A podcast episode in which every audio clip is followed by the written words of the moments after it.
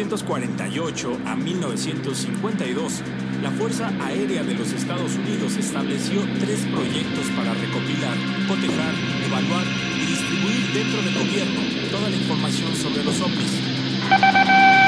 Headline edition, July 8, 1947.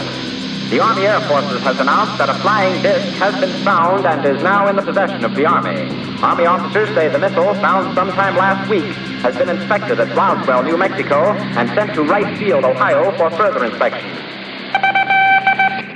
19 de julio de 1952, sábado por la noche. A las 12 menos 20, los controladores aéreos de lo que ahora es el Aeropuerto Nacional Ronald Reagan de Washington divisaron siete objetos sin identificar en el radar. A 25 kilómetros al sudoeste de la capital, a toda velocidad. El gobierno no pudo seguir ocultando lo que sabía sobre ovnis, porque eran visibles desde el suelo, desde las torres de control e incluso por los pilotos. Sobrevolaban el Capitolio y sobrevolaban la Casa Blanca. Ambos con espacio aéreo sumamente restringido. Мы захватили существ с другой планеты на секретной базе Каспутин-Я. Tierra llamando a Lunave. Tierra llamando a Lunave.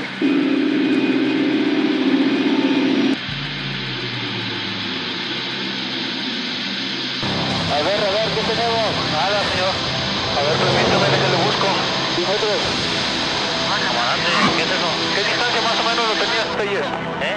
Oye, usted, a ver, abusado, eso es como... Ahí van más. Van más, siguen más atrás.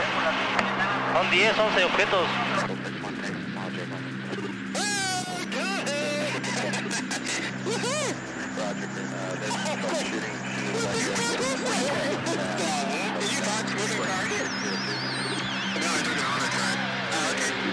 Tonight, a newly released video raising questions about the existence of UFOs. The video of radar on a U.S. warship off the coast of California shows multiple objects popping up around the Navy ship in July of 2019. Arriba, arriba hay otro, arriba hay otro. Arriba sí está el otro. De vuelta. Arriba de acá está el otro. Y desapareció, boludo. Desapareció donde estábamos filmando, apareció allá. Lo tengo, lo tengo, lo tengo, lo tengo. Mirá, mirá. Lo tengo filmado, boludo. Tengo. ¿Querés apoyarte en mi cabeza? Vení, vení, vení, vení, vení, vení. Vení, vení, vení, vení, vení. Son tres, Leo. Ahí, ahí se fue.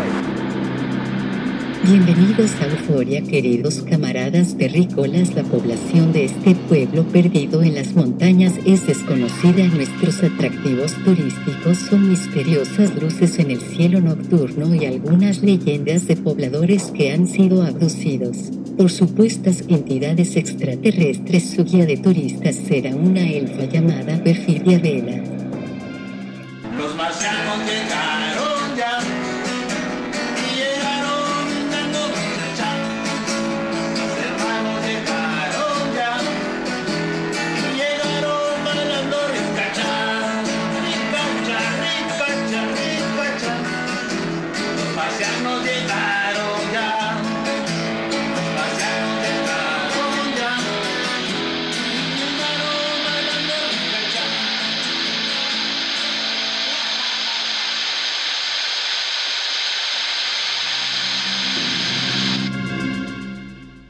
Buenas noches, público de Euforia, público de Radio Consentido. Bienvenidos aquí a este poblado donde aparecen luces extraterrestres, terrestres, militares, o focos de Navidad. No lo sé. Eh, bienvenidos a, a Euforia, población desconocida, población por conocer.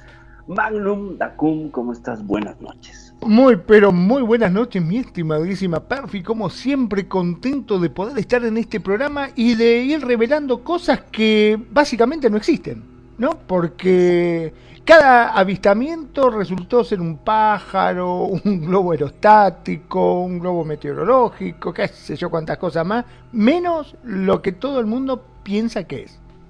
Exacto. Sí, siempre es como esta tomadura de pelo, ¿ah?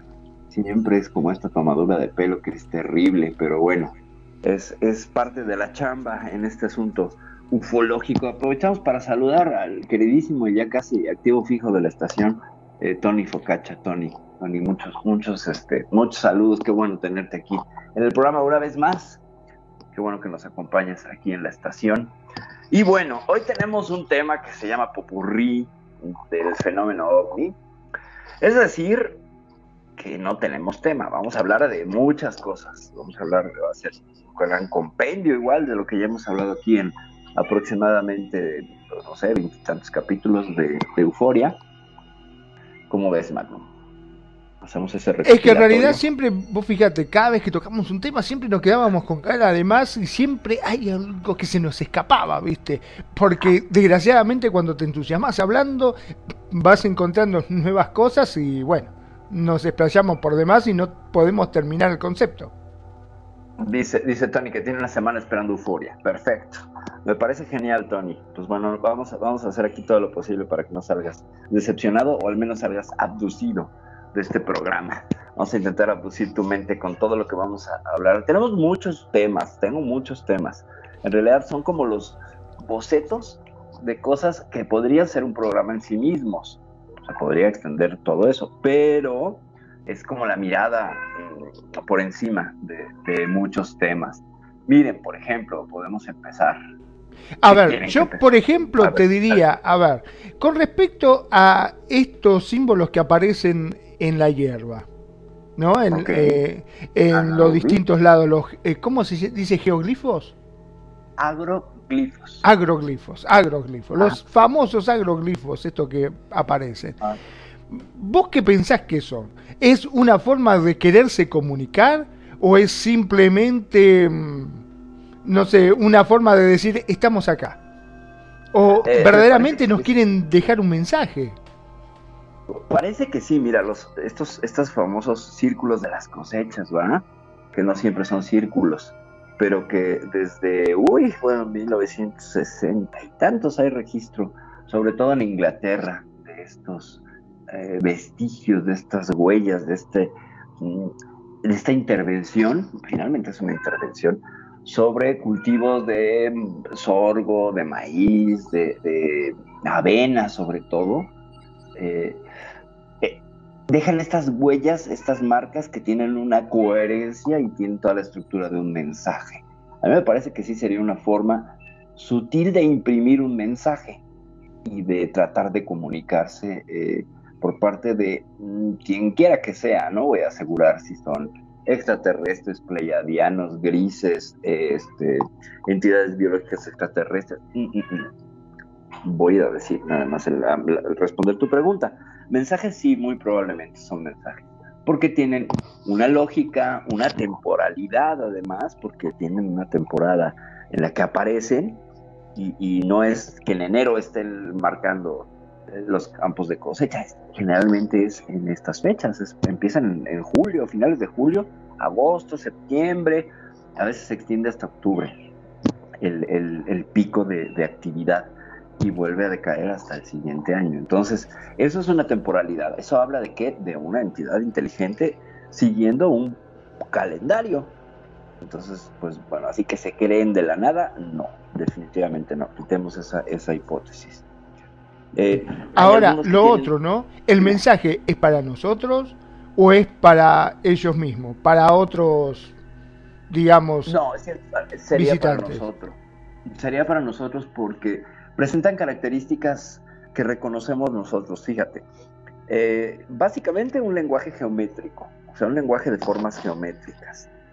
Si la evolución eh, se llama evolución eh, equilibrada, evolución simétrica, creo que es evolución simétrica, quiere decir que si la vida se da en otros planetas, vamos a compartir muchas características de desarrollo tecnológico, bueno, tanto, tanto biológicas como de desarrollo tecnológico, es decir, casi cualquier entidad extraterrestre va a presentar una eh, situación de desarrollo tremendo de la corteza eh, cerebral, del cerebro, que le va a llevar a, manejar un lenguaje y este lenguaje le va a permitir eh, comunicarse. Entonces, hablamos de que ahí coincidimos en un lenguaje, ¿ok? Que evolucionaron ellos para tener un lenguaje y que este lenguaje en algún momento se cruzaría con lo nuestro y, estaríamos, pues, recibiendo mensajes, ya sea por vía de un código geométrico, porque hay muchas, muchas, muchos aeroglifos eh, que utilizan básicamente círculos. ¿Por qué? Porque esos fueron los que empezaron, pero hay otro tipo de, de- de diseños. Casi todo eh, parte de una situación orbital, son como órbitas, si te fijas, podrías aplicar una plantilla de órbitas a casi cualquiera de estos diseños. Eh, y, entrarían en una lógica. Tienen un centro y de ese centro se desarrolla hacia, hacia el extremo y ya sean los patrones eh, pues circulares o rectangulares o cuadrados o trapezoidales, whatever, siempre es así. Y parece que los empiezan este, a dibujar del centro hacia afuera. O sea que hay, una, forma de, trabajo, pues hay una suerte de... Es como una impresión de radioactiva la que, hacen. Sería como usar una impresora radioactiva, ¿sabes? Que mandaría pulsos electromagnéticos que estarían aplastando las, bueno, recostando las, las- los plantillos porque nunca se rompen. Eso es increíble, cosa que sí pasa cuando el hombre lo quiere replicar usando tablas. Porque había dos chistosos que declararon que ellos eran los, los autores de los círculos de las cosechas y eran un par de señores borrachos que según con una tabla iban pisando la- las, las círculos de las cosechas y creaban patrones. Sí se puede, por supuesto, pero en el momento de ejercer una presión física, la vaina de, la- algunos cosechas, sobre todo de la, de la avena, se rompe, se dobla. Y aquí están recostadas, ¿sabes? Eh, piensa en un popote o esta pajilla para beber. Si tú la doblas, eh, crea un ángulo y se nota. Así es como cuando lo pisa el ser humano.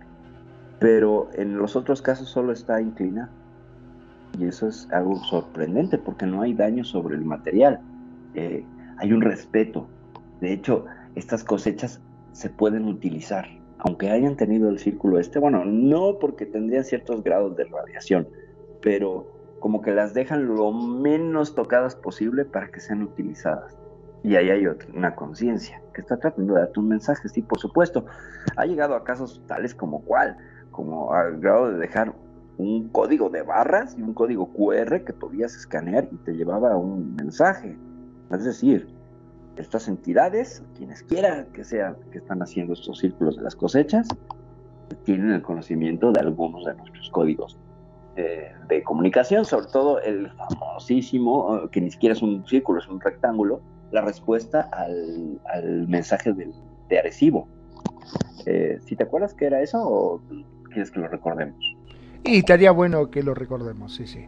El, en 1974 75, Carl Sagan y su colaborador, del que nunca me acuerdo el nombre, quién sabe me va a caer mal este hombre, eh, lo que hace es envían un mensaje eh, por un radiotelescopio que es el más grande del mundo en ese momento, el de Arecibo, ahora fallecido, por cierto, eh, hace más de un año, se rompieron las, los tensores de, acero que sostenían parte de la estructura de concreto del, del radiotelescopio y pues pérdida total, ¿no? Ya no hay manera de recuperarlo, es un desastre. Y este, este te- radiotelescopio que fue pues, pionero y famoso en la historia tanto de la ufología como de la radioastronomía, eh, pues ya no está más. Pero en ese entonces funcionaba perfectamente y mandaron un mensaje que tenía eh, la estructura del ADN del ser humano, una imagen del ser humano, un mapa para llegar a la Tierra y el código genético eh, en lenguaje binario. Todo este mensaje iba en lenguaje binario. Y se supone que uno de estos cuadros de las cosechas trae la respuesta porque era como similar. Traía la misma estructura, pero en lugar de tener la silueta de un ser humano, presentaba la silueta de un claramente alienígena gris. Y luego, no conformes con eso, mandaron una suerte de escáner de una foto de perfil tres cuartos de una de estas entidades. Y que traía el código este QR pero en círculo. Y eh, parece que traía, traía un mensaje que decía algo así como estamos en contacto, los estamos viendo y les deseamos lo mejor. Eh, y algo así, déjame checo el, el mensaje este, correctamente mientras me rebotas esta idea. Sí, vos sabés que me quedé pensando, ¿no? Si ponele que nosotros dos eh, juguemos un poquitito, soñemos juntos, a ver. Te propongo esto, vos y yo tenemos toda la plata, tenemos todo el dinero como para poder comprar una nave y tenemos este, la suerte de llegar a un planeta que está habitado. ¿Cómo Ajá. hacemos para comunicarnos? ¿Cómo hacemos para comunicarnos? No podemos bajar con nuestra navecita ahí al planeta y decir, hola, ¿cómo estás? Soy Magnum, Perfidia, mucho gusto, venimos del planeta Tierra. Indudablemente no. Claro. Tendríamos que buscar una forma de comunicarnos. ¿Y cómo lo haríamos? Pues sí, ¿cómo le haríamos? ¿No? ¿Cómo le haríamos? Pues bueno, a señas, es que también eso, pues sería el famoso lenguaje eh, pictográfico, ¿no?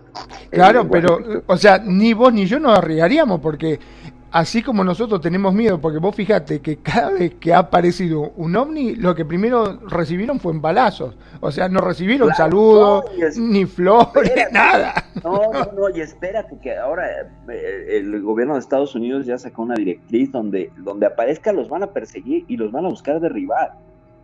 Como ya los declararon amenaza aérea, amenaza aeroespacial, ya hay un brief de, la- del Departamento de Defensa de Estados Unidos, salió la semana pasada, donde ya los van a perseguir y los van a atacar. O sea, son eh, entidades no gratas. O sea, están buscando no nada más eh, capturarlos antes, porque ya también hay un proyecto de enviar una sonda que los detecte, que crea una suerte de órbita muy grande entre la Tierra y Marte, y todo objeto que entrase ahí eh, sería detectado y buscar eh, eh, eliminarlo, lo cual está muy padre porque también van a detectar meteoritos y asteroides, ¿no? Eso ayudaría a la detección temprana de, bueno, no tan temprano porque ya estando en Marte ya está muy cerca, pero pues nos daría, daría el chance de detectar algunos, algunos meteoritos como el de Chelyabinsk que nos agarró por sorpresa y que, y que sí, sí, de haber caído en una población, se hubiera causado muertes, ¿no? Entonces, ¿cómo le hacemos para comunicarnos? Pues yo creo que el lenguaje de señas sería lo mejor. Sí, pero acordate que no nos podríamos ni acercar. O sea, pasaría No, pues esto. es- donde, no, donde nos ven, nos empiezan a tirar con lo que tengan como para tratar de derribarnos. O sea, no nos podemos acercar. Entonces, ¿cómo hacemos para poder comunicarnos? O sea, para que ellos sepan que nosotros los estamos visitando sin correr riesgo o sin poner en juego nuestra propia vida. Es completamente correcto. Es completamente correcto. Totalmente correcto. ¿Qué hacemos? ¿Cómo le hacemos? ¿Cómo resolvemos esta paradoja? Es muy buena la paradoja. Aquí nos dice, nos dice Tony, dice, sí fue raro que lo dejaron morir así justo en pandemia. ¿De qué hablas? ¿De qué hablas? De los círculos de las cosechas. Sí. No, no, me parece que estaba hablando del el telescopio este que vos dijiste que, Ah, sí, que murió. sí, del, de Arecibo, sí, que lo dejaron Exacto. morir. Bueno, es que en realidad era muy costoso, mi queridísimo Tony, repararlo. Sobre todo porque pues, es un plato gigantesco de concreto y que requería cierta elevación y es un tema. Sí, ya vi que el telescopio. Que andamos con delay. No, tranquilo, tranquilo. Bueno, entonces, volviendo a la paradoja que presenta Magnum, ¿cómo hacemos para comunicarnos? Pues sí, dejando grafitis, este, dejando huellas y mensajes cifrados a cierto eh, sector de esa población y dejar el mensaje y desaparecer para mantenerme en seguridad. Esa hipótesis es muy correcta. O sea, yo dejo un mensaje, pero no estoy en riesgo de que me agredas tú, especie incivilizada y bélica, ¿no? Del ter- tercera roca del sol. Sí, ahí tienes toda la razón, ¿no? A distancia sería mejor. Trataríamos de tener una distancia, o sea, me mantengo en órbita y mando unos drones que pues si me los fastidian no pasa nada, nadie se muere y eh, me permite me permite comunicarme. Además recordemos, por ejemplo, que el tema de Roswell y el tema de Álamo y otros, eh, pues muchas naves intergalácticas y todo, pero cuando se acercaron antenas de microondas, pues tuvieron severos, severos problemas y por eso es que se supone que cayeron. Y no solo cae una nave en Roswell, caen otras dos.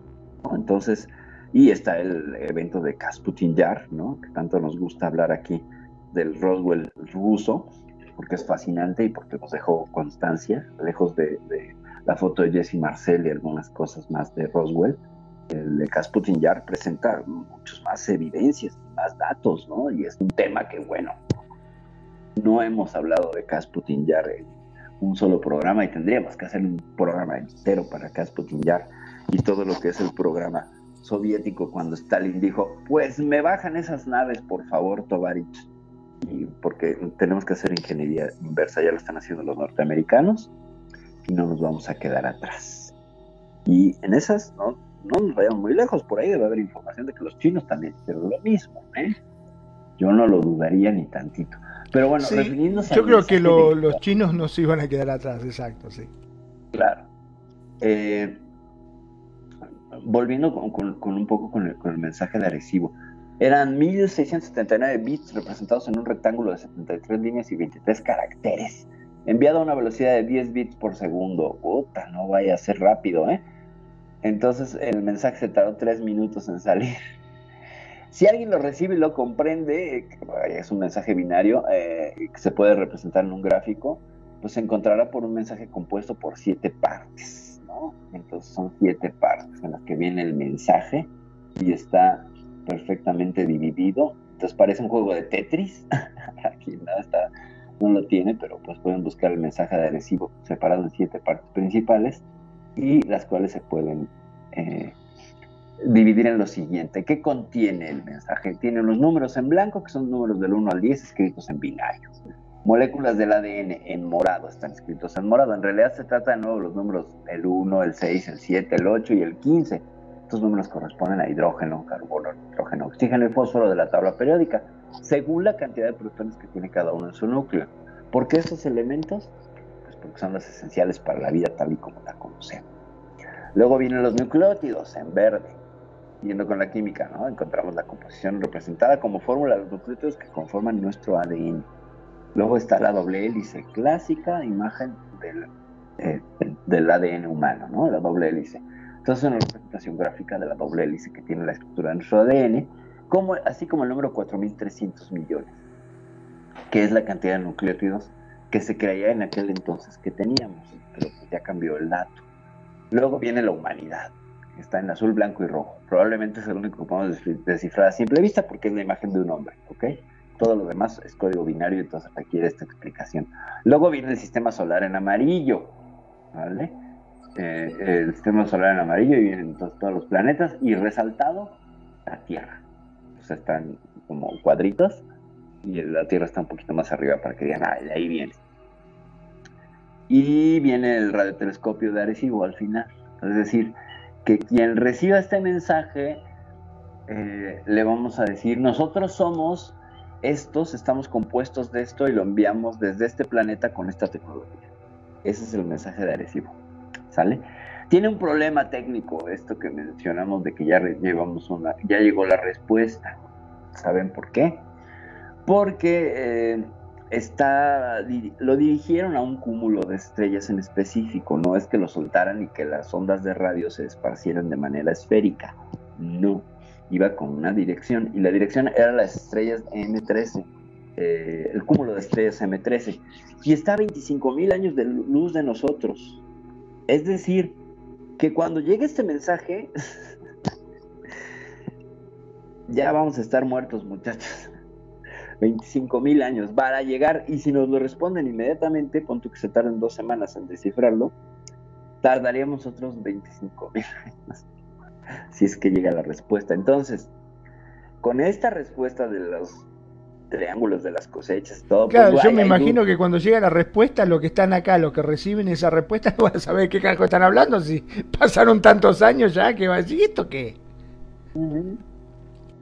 En, en cuatro décadas el mensaje ya lleva apenas recorridos 430 billones de kilómetros, ¿no? Se sigue alejando y puede ser que sea interceptado. Claro, esa es una posibilidad. ¿No? Es hasta ahorita el mensaje más, más lejano que hemos enviado, pero no es el único mensaje hemos enviado otros mensajes. Hay que recordar que, por ejemplo, la Voyager 1 pues, trae una placa de oro que tiene no solo representaciones, que es lo mismo del mensaje agresivo, pero eh, eh, con dibujitos y trae un disco, ¿no? Esa es la- la cosa. Pero bueno, esto, esto, quien se encargó de esto fue el SETI, el famoso SETI, el, sistema este de telescopios que, llevan, eh, en, en, teoría, búsqueda de vida extraterrestre. Fíjense si SETI no estará muy perdido en el espacio, porque hasta ahorita pues no ha dado gran cosa, según la señal wow, pero creo que ni siquiera fue con ellos el que lo que mandamos. Eh, entonces, ah, no, ellos más bien pues, no, no, han hecho grandes progresos, los muchachos del SETI, en materia de descubrimientos ni nada. Y pues eh, yo tengo mis dudas, ¿no? Entonces, esta respuesta, que es el mensaje de Chill Bolton, eh, hay, que, hay que reconocer que, que, la, que la supuesta respuesta eh, llegó en, fíjense en qué año llegó, llegó en el año de 1900, ah no, no, 2000, 2000, 2000, ciertamente. Chill Bolton llegó en 2001, el 21 de agosto de 2001, en un campo de trigo continuo al radiotelescopio de Chill Bolton. Esta es otra característica que tienen los mensajes, estos agroglifos, mi querido Magnum, que están cerca de radiotelescopios. O sea, esta zona de, Inglaterra tiene muchos radiotelescopios que están dispersos eh, y, suelen estar rodeados de, de campos de cosechas. Entonces, eh, aquí esa cosa me llama a mí mucho la atención porque pues también tendría vigilancia militar o al menos policíaca, ¿no? Yo no voy a dejar en el medio del campo un radiotelescopio para que vengan unos gambusinos cuatreros a que me lo desmonten y se roben todo el metal y lo vendan en el fierro viejo, ¿verdad? Entonces tendría que tener cierta supervisión y por supuesto mantenimiento. Entonces, si yo dejo un radiotelescopio en medio de un campo, pues al menos tengo que estarlo visitando, ¿no? tengo que estarlo supervisando, dándole mantenimiento, etcétera, vaya, ¿no? Lo mínimo. Entonces, eh, supongo que hay un equipo, ahora una caseta o alguien que se encarga de, estar ahí vigilando y que algo hubiera notado en el caso de, que lo hubiera notado. Por ahí hay un video, se supone que se ve cuando las orbes blancas están dibujando un, un campo de las cosechas. Y es impresionante el video, si no lo conocen, búsquenlo, se llama Naves dibujando eh, círculos a las cosechas. Es muy interesante porque hacen uno como baile, son como unas bolitas blancas que llegan y empiezan a emitir algo que es invisible a nuestros ojos, pero se ve cómo se va aplastando el trigo. Bueno, menos ese video, yo no sé si es CGI, pero está muy bien logrado. Muy bien logrado. Y si es original, real, auténtico, pues no lo sabemos. Entonces, pues ese es el mensaje de Chill Bolton que supuestamente llegó, llegó a la Tierra eh, con esta con esta supuesta respuesta. Pero pues debe haber sido interceptado entonces, ¿no? Porque fue interceptado a los 30 años de su lanzamiento del mensaje de Arecibo. Entonces a lo mejor, a lo mejor en el camino venía una nave y dijeron, ay, pues mira, ya recibimos la, la comunicación, pero qué curioso, en la dirección de, de M, del cúmulo de estrellas M13.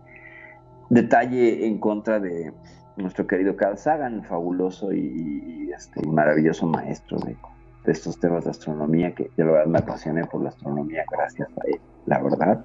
Tengo que reconocer que la serie Cosmos es una barbaridad, es buenísima, pese a que pasan los años, no envejece, sigue siendo muy buena. No me gusta tanto ya con Neil deGrasse, pero ese señor Carl Sagan, qué buen divulgador científico era. Y en los tiempos que hacen esto no había el concepto de exoplanetas, o al menos no se habían descubierto. Los exoplanetas llegan hasta pues prácticamente principios del, del, de, este, de este siglo, el descubrimiento de los exoplanetas por parte de, de astrónomos franceses. Y desde ahí para acá, pues bueno, ya tenemos nuestros como 1700 exoplanetas detectados. Ya podemos ver incluso, la semana pasada salió la noticia de que encontramos nubes en un exoplaneta.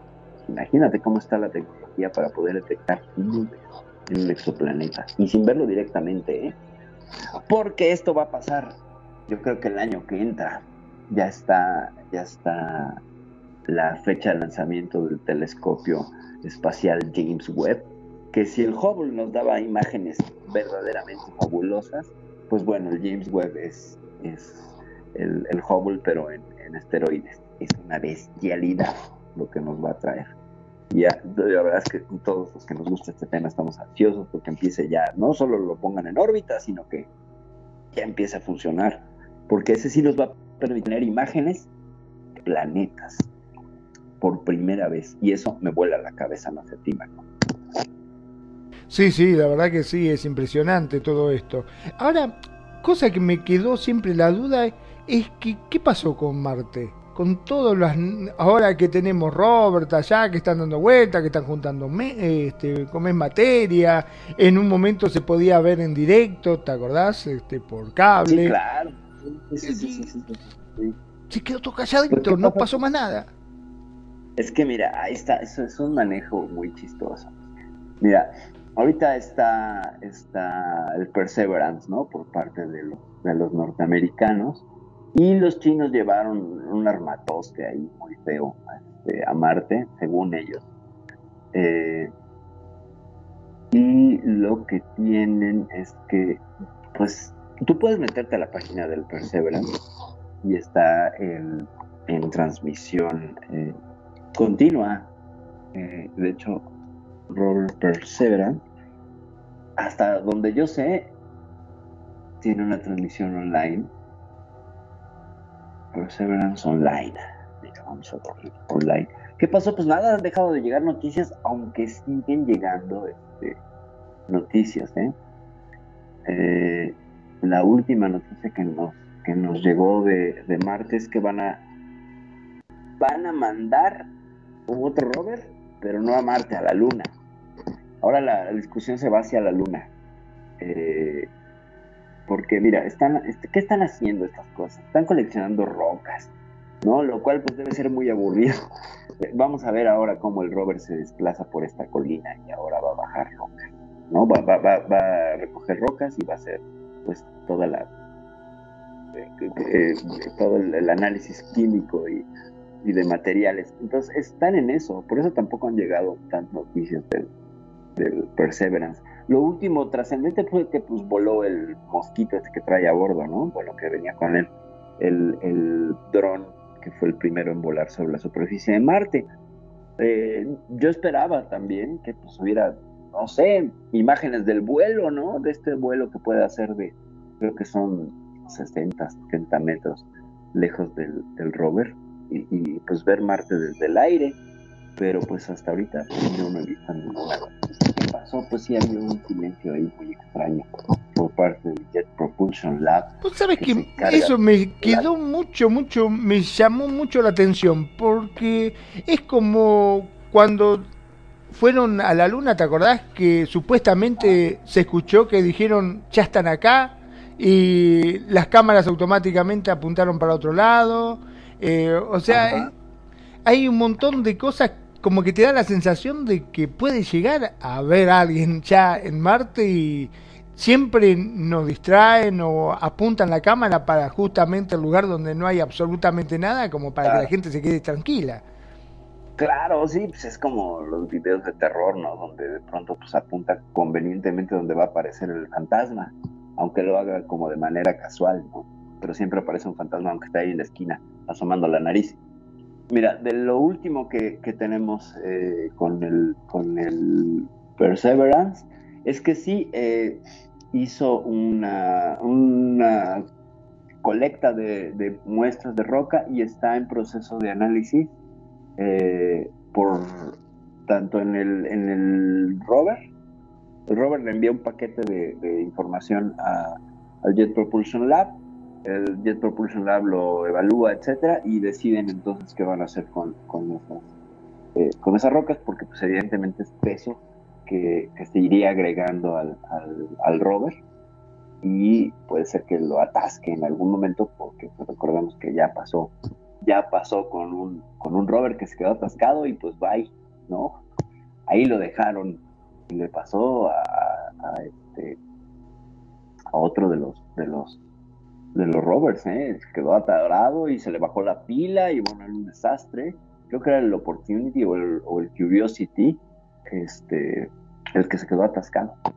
¿Por qué? Pues porque tenía un diseño de, de, ruedas apto para algunas superficies, pero de pronto resulta que la superficie era demasiado arenosa y se hundió y se quedó ahí atorado y lo que espera y se le llenaron los paneles solares de polvo y se le bajó la batería y bueno, era un desastre un desastre con el, con el Curiosity, fue lo que pasó. Y sí, con el aterrizaje en la Luna, pues evidentemente hay todo, toda una, una teoría, ¿no? De ya estamos aquí, ay, es que sí, ya nos estaban esperando, este, Houston, y es el de tango, tango, ¿no? El mensaje que dice, tango, tango, este, por favor enfóquense en la misión, dejen de estar viendo extraterrestres que los están esperando ahí con una flotilla. Lo que cuentan las malas lenguas es que estaban Neil Armstrong y Collins, me parece. Eh, cuando descienden, pues sí se enfrentan con que había ahí un comité de bienvenida en el borde del cráter. En, ese la- welcome humanos. Eh, sí, no humanos, ¿eh? No, dijeron que era, que era algo humano. Parece que hay una comunicación, porque hay que recordar cómo llegó la, la, la comunicación de la Luna, cómo llegaba. Eh, el, módulo transmitía a un satélite en la Tierra y este satélite a una base en Bermudas. Y esa base en las Bermudas recogía toda la información y la pasaba por cable submarino hasta Florida entre que enviaban y llegaba a las Bahamas eran nueve minutos y luego de ahí a Estados Unidos otros nueve minutos. Entonces tenían 18 minutos y ese es un tiempo que tuvieron para hacer una edición porque tú miras la transmisión tiene una edición justo cuando cuando ellos eh, acaban de descender. Por eso se centran tanto en el mensaje de un gran paso para la humanidad y bla bla bla, ¿no? O sea, hay, hay, un, hay, una, hay una teoría ahí conspirativa. No la que dice que no llegaron a la luna, sino que sí llegaron, pero ahí había algo que los estaba esperando. Y pues que fue como, pues miren para allá muchachos, ¿eh? porque acá no, acá no, de aquí no pasa, lo estamos vigilando. Y dice Armstrong, wow, ¿qué es eso? Wow, ¿qué es eso? O me parece que es un, ya están aquí o están aquí. ¿no? Una de esas dos frases y que son eliminadas en el momento que llegan a, a la base de Bermudas, se comunica inmediatamente por radio y les dice, oye, acaba de llegar esto, ¿qué hacemos? Pues córtalo, mano, córtalo, dale una edición porque pues no podemos parar la transmisión. Y entonces hay, hay, una- hay un pequeño lapso, cuentan las personas, que ya no se puede recuperar. Eh, el directo solo son copias de copias que ya han sido manipuladas por muchas personas. Eh, le metieron efectos, voces, bla, bla, bla. Ya, todo un descarriate. Pero eso parece que pasó. Eso parece que pasó ahí en la luna. De hecho, es famoso el, el, el, el video de música en la luna, ¿no? Están, el que se queda en órbita eh, refiere que está escuchando música cuando pasa sobre cierta parte de la zona oscura, de la cara oculta de la luna. Escucha como música y la graba y dice, oye, Houston, ¿qué es esto? Y otra vez, tango, tango, tango, no hagas pancho, ¿no? Este, tango, tango, no digas nada, pégate a la misión. Nosotros ya lo sabíamos, pero apégate a la misión, no es relevante. Son las directrices, te los dan a los que están en, en, en órbita, al que está en órbita, como los que, los que están eh, en superficie. Entonces, tanto eh, parece que también por ahí que hay una teoría que, se podía monitorear el, el, ritmo cardíaco de Neil Armstrong y que en el momento que baja tiene un subidón eh, en sus registros cardíacos que no era normal, ni siquiera con la emoción de estar parado sobre la luna, o sea, eso ya se había previsto y que el subidón es tremendo, entonces hay quien lo asocia a un evento, a un evento, este, eh, pues emocional que no estaba, no estaba contemplado. Y hay quien dice, pues bueno, entonces vio marcianos y por eso se alteró, ¿no? Entonces hay evidencias que van ahí, ahí surgiendo y apareciendo que sustentarían esta hipótesis de que sí, encontraron por ahí un, dicen otras, otras leyendas, ¿no? Que había aproximadamente de cuatro a cinco naves gigantescas eh, al borde del, del, cráter donde estaban y pues maquinaria que se antojaría como tanques y un montón de, como un destacamento de, seres, seres altos eh, estaban ahí en una, pues, en una, en una actitud pues no muy, no es que tuvieran pancartas de bienvenidos a la luna, no, o sea, traían una actitud bastante, bastante fea, que por eso mejor pues, se voltearon, ¿no? Como que no pasen de aquí, o sea, ustedes en su agujero, órale, va, los dejamos trabajar pero no pasen de aquí. Y pues bueno, también de tantas, tantas, tantas estructuras que salen en las fotos de la NASA de la Luna que son dudosas, que bueno, que te cuento. La Luna está llena de esas cosas. Llena.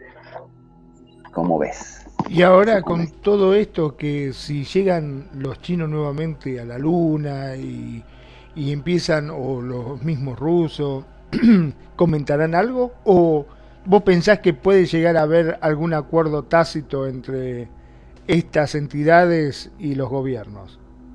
Pues mira, la cosa, la cosa es que creo que tienen un acuerdo, por supuesto, y creo que saben que hay algo ahí, y creo que, que- que- pues, tienen un acuerdo de cooperación. Hay toda una lectura en la cual dicen que se están armando para algo, ¿no? O sea, por eso hay tanto auge ahorita con el tema espacial.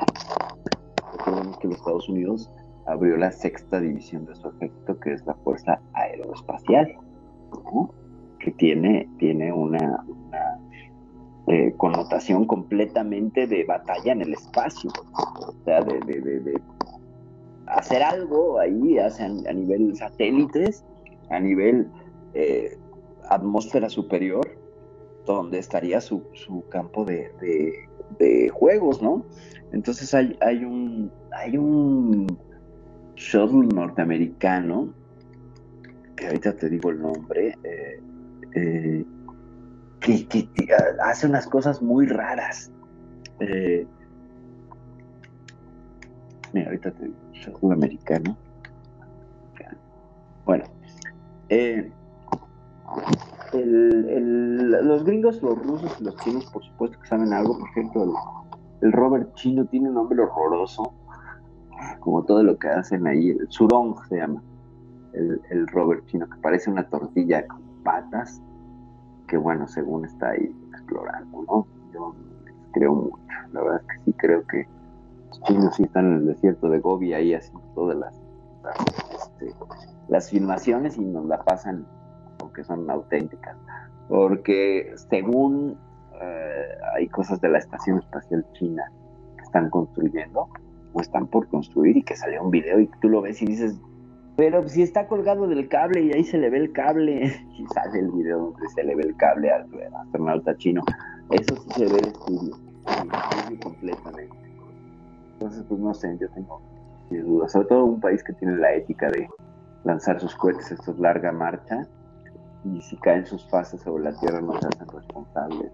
Hay un desdén grande por parte del gobierno chino hacia muchas cuestiones de lo que son otros países y ahí sí no lo comparte.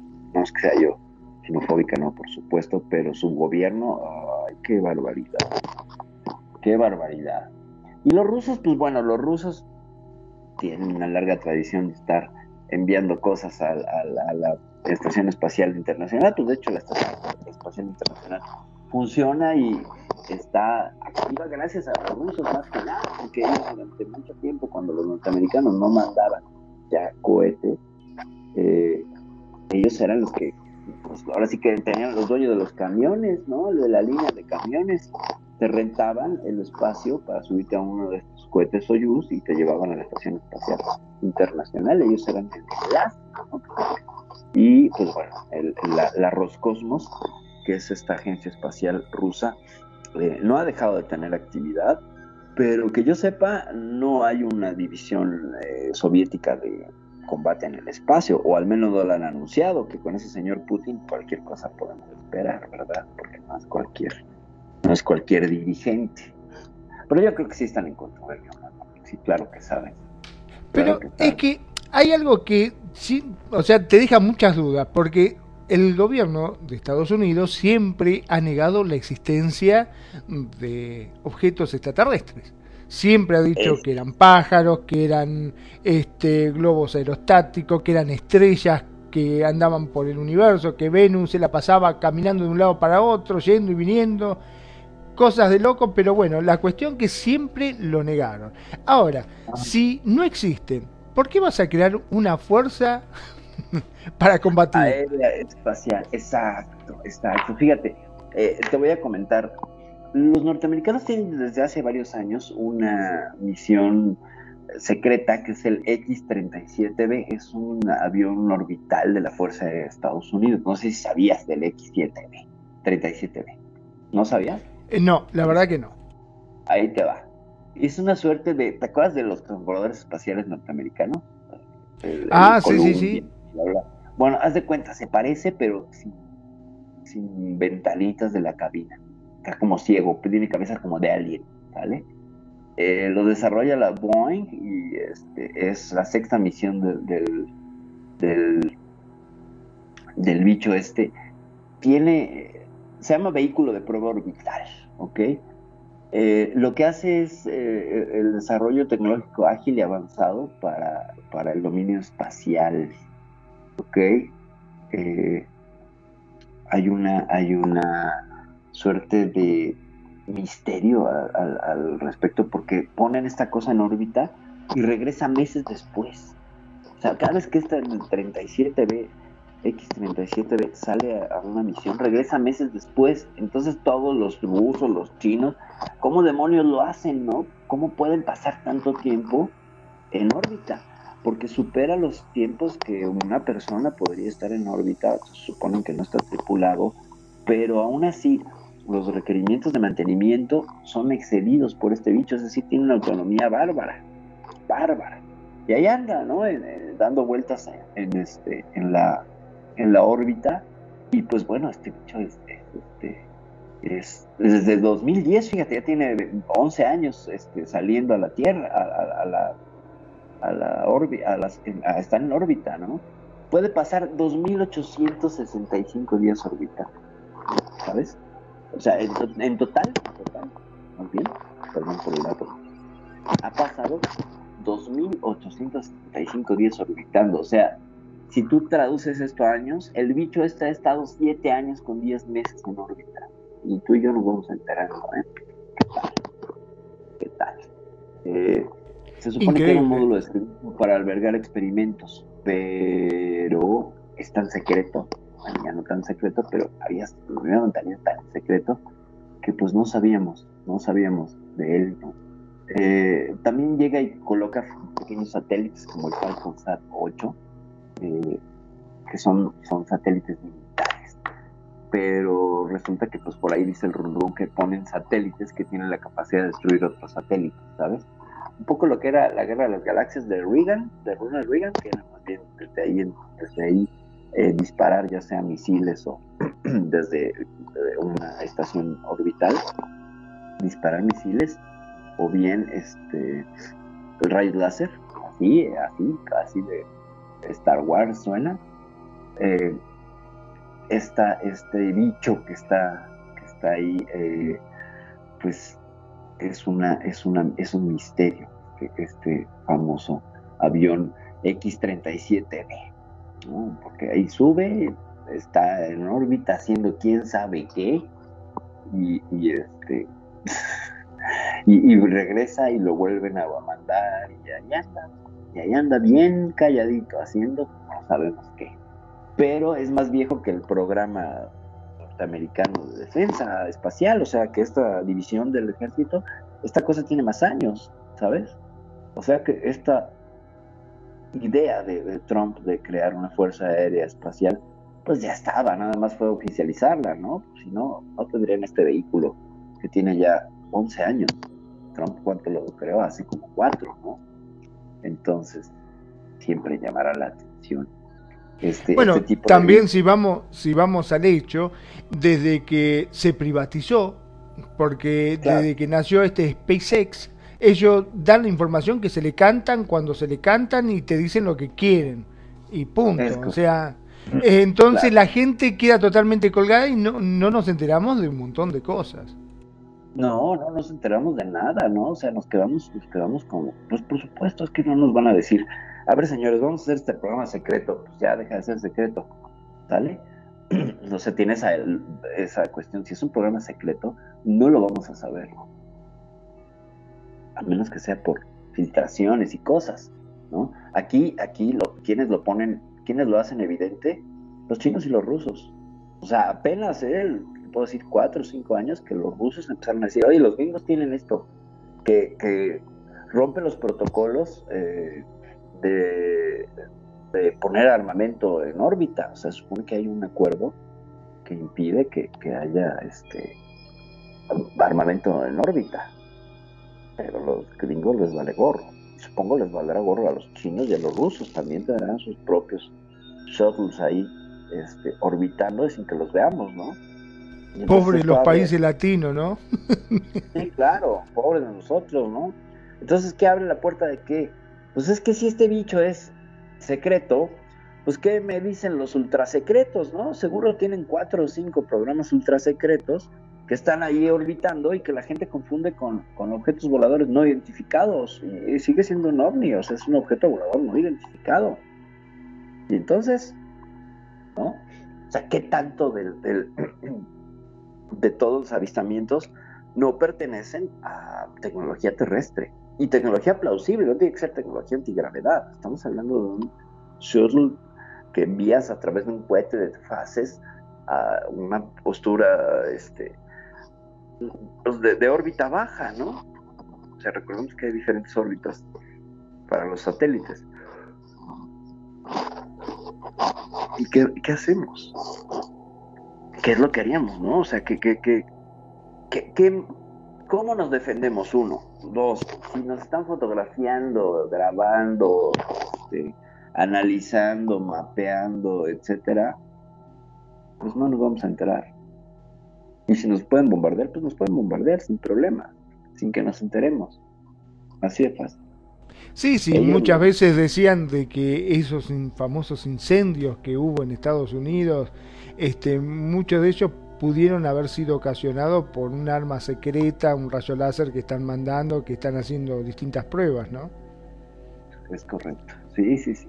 Es correcto. Sí, pues si hablan de, este supuesto rayo que cayó, ¿no? Y fíjate, ahorita hay un tremendo despliegue de, de videos de fenómenos que no habían sido vistos. Por ejemplo, 2021 puede ser catalogado entre la ufología como el año de los fenómenos raros, ¿no? Eh, luces con formas que no habíamos visto, comportamientos de luces que no habíamos visto. Se han visto varias veces columnas de luz azul, roja, eh, que, no son ningún fenómeno meteorológico registrado conocido y que pues van de la mano de, de- aparecen en zonas despobladas, bosques, bla, bla, bla. Y pues fácilmente podría ser esto un experimento militar secreto sin que te, que te avisen y eh, pues fácilmente esconderlo bajo el nombre de, no sé, un nuevo fenómeno meteorológico y ya, y así se explica y así sobrevive. Entonces, ¿qué son, por ejemplo, estos sprites, ¿no? Que son estos truenos de, de baja, estos relámpagos de baja temperatura porque son rojos, que suceden sobre las nubes. No los vemos, porque estamos pues, obviamente debajo de esa nube, pero ya aviones de reconocimiento y todo han logrado fotografiar los sprites, que son peligrosísimos, porque si te agarra un sprite a- como avión, no es como el rayo ese que te atraviesa el avión y se sigue, o sea, que traen los pararrayos los mismos aviones. No, el sprite sí te tira. Eh, las características del sprite es que aunque un trueno sea más caliente y más poderoso, el avión tiene forma de canalizarlo y eliminarlo. Por eso jamás hemos visto un reporte de un avión tirado por un trueno. Si te fijas, eso no pasa. ¿Por qué? Porque en primera, el avión necesitaría estar tocando tierra para que hubiera una... Entonces el trueno pasa a través del avión, porque además trae sus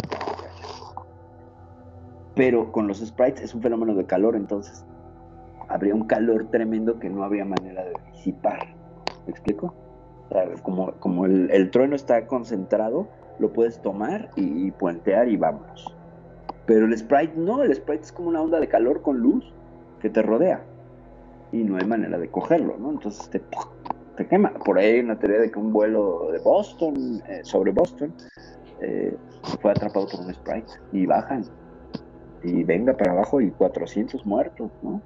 Entonces, eh, este 2021 sí está lleno de... Tú le pones fenómenos eh, aéreos extraños en el 2021 y salen un montón de luces que no habíamos visto antes.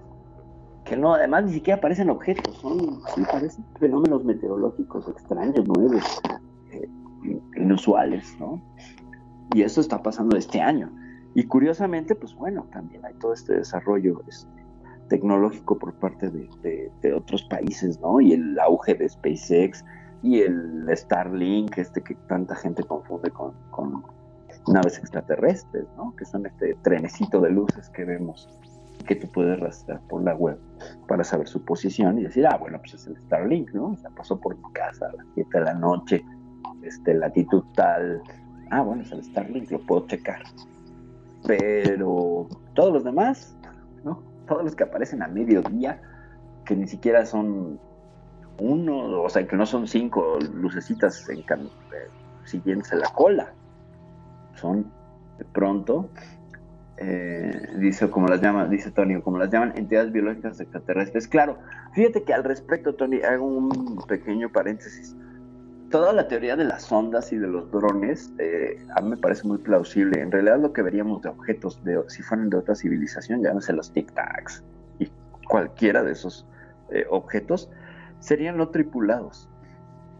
Entonces, para traer una entidad biológica extraterrestre, mm, probablemente no. Porque es lo que haríamos nosotros. ¿Qué mandamos nosotros? Mandamos robots a explorar, porque así no nos ponemos en riesgo nosotros, ni, ni ponemos en riesgo a otra persona. Entonces, eh, eh, además es más barato. A la persona que mandes a cualquier planeta hay que mantenerlo, ¿no? Y mantenerlo implica insumos, que esos insumos implican peso y ese peso implica costo a la hora de lanzarlo hacia el espacio. Entonces, mejor es más barato envías un robot que no come, ¿no? Sin ir más lejos, ¿te acordás el lío que hubo con el famoso inodoro? Claro, el inodoro en la Estación Espacial Internacional, ¿cómo olvidarlo? Un inodoro de 13 millones de dólares. 13 millones de dólares un inodoro en la Nada más que un inodoro estamos hablando, imagínate. Uno. Sí, sí, sí. Para que además reciclara tu pipita la pudieras tomar. Por eso costaba tanto. O sea, eh, 13 millones de dólares, Tony. 13 millones de dólares para desarrollar un inodoro espacial. Que fue, creo que ruso, ¿no? El desarrollo de, de este, de este proyecto. Sí, porque fue una convocatoria a nivel mundial y el que presentó fue los rusos, creo, sí, sí. No, bueno, es que 13 millones de dólares, o sea, no, no, no, no, no. Sí, sí, sí, el WC de la, de la NASA. Eh, qué curioso. Mira, aquí buscando la noticia me encontré que el Instituto Nacional Electoral aquí en México gastó 13 millones de dólares en baño. O sea que casi lo mismo, pero bueno. Eh, con el inodoro fabuloso. No, 23 millones de dólares, ¿eh? Nada más y nada menos que 23 millones de dólares. Este. eh, Este. Este excusado espacial que. Una obra de ingeniería conjunta entre la NASA. Eh, se llama Universal Waste Management System. Y bueno, es un sistema para gestionar las deposiciones, ¿no? las deposiciones humanas. Es un 65% más pequeño que los anteriores y hasta un 40% para ligero. Y Ahora yo me imagino, ¿no? Lo que se debe sentir hacer la poponona. Sí, no, bueno, que además te succiona, En ¿no? 23 millones de dólares. Estoy sentado en un retrete de 23 millones de dólares. Miércoles. No, no, no, no, no. Fíjate, además, ahí te va. Ahí te va. Eh, es- es- está repleto de tecnología este. Ahorita vamos a hablar de inodoros espaciales. ¿Por qué no? Mira, Debe de tener Eh, hasta un juego, un Atari, algo para que juegues mientras estás, ¿no? parte del, del trabajo es que tú depositas eh, un líquido en gravedad cero y necesitas un sistema que sea lo suficientemente potente para generar la succión y atrapar todo este pues, descontenido, todas esta, las deposiciones humanas, ¿sabes? Entonces eso es lo que lo hace, lo que lo hace complicado, ¿no? Tiene un Perdón, ¿no? Pero voy a decir algo muy asqueroso, pero una flatulencia en el espacio debe ser horrible porque te queda flotando ahí, no se te va nunca más ahí adentro. no se te va, claro. Y entonces, ¿qué pasa? Que tienes que tener un sistema de ventilación súper genial, porque pues imagínate nada más, ¿no? Te comes unos frijoles y te empiezas ahí a echar unos punes en el espacio, unos punes espaciales. El que se siente ahí se caga en 23 millones como los ricos. Claro, vamos por un PS5. Sí, claro, un PS5. Exactamente, Tony. No, espérate. Ah, le damos la bienvenida a Juliet que llegó. Juliet, bienvenida. Bueno, eh, fíjense, nada más. Voy a dar dos datos eh, muy, muy buenos. Eh, este bicho, pues bueno, eh, tiene, tiene pues la facultad entonces de, hacer de las deposiciones humanas pues una, una cosa eh, pues de otro mundo, ahora sí que de otro mundo.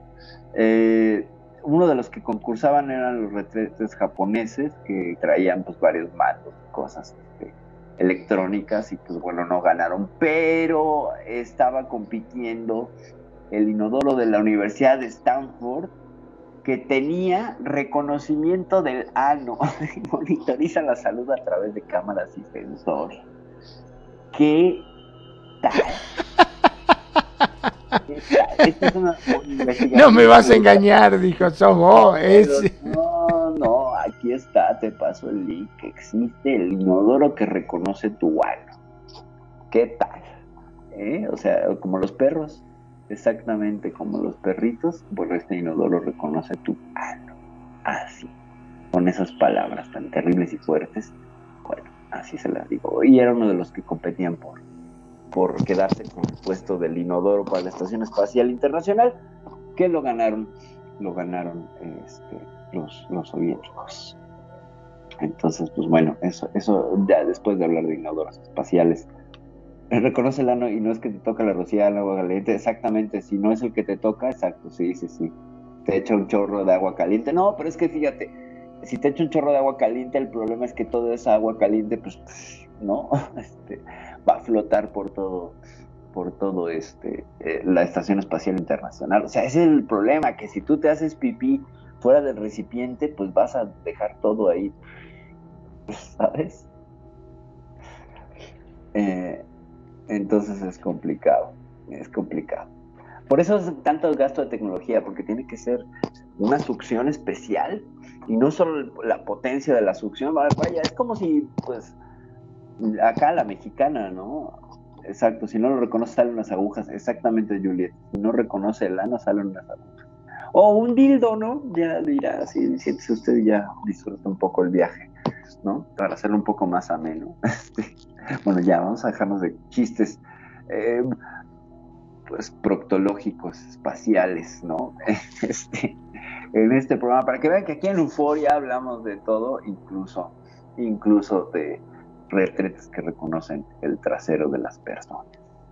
Bueno, pero yo creo que por eso mismo dijeron, está muy bonita su idea muchachos, pero pues no queremos que nuestros extraterrestres estén sacándoles fotos de su asterisco y entonces, no, pues que sí, ya sé que es un programa serio, pero pues yo no puedo ser seria, entonces pues bueno, ya nos vimos, ya nos vimos este, comprometidos con la seriedad de este programa gracias a los temas, a los temas que estamos aquí tratando. Ahora yo me pregunto, ¿y los extraterrestres? ¿Cuál será la tecnología que utilizan para hacer sus cochinadas en el espacio? Pues fíjense que, al respecto se supone que, no son tanto entidades biológicas, sino que son eh, clones biológicos, robotcitos biológicos, eh, que no necesitarían comer y por tanto no estarían defecar ¿no? por estos viajes interestelares. Eh,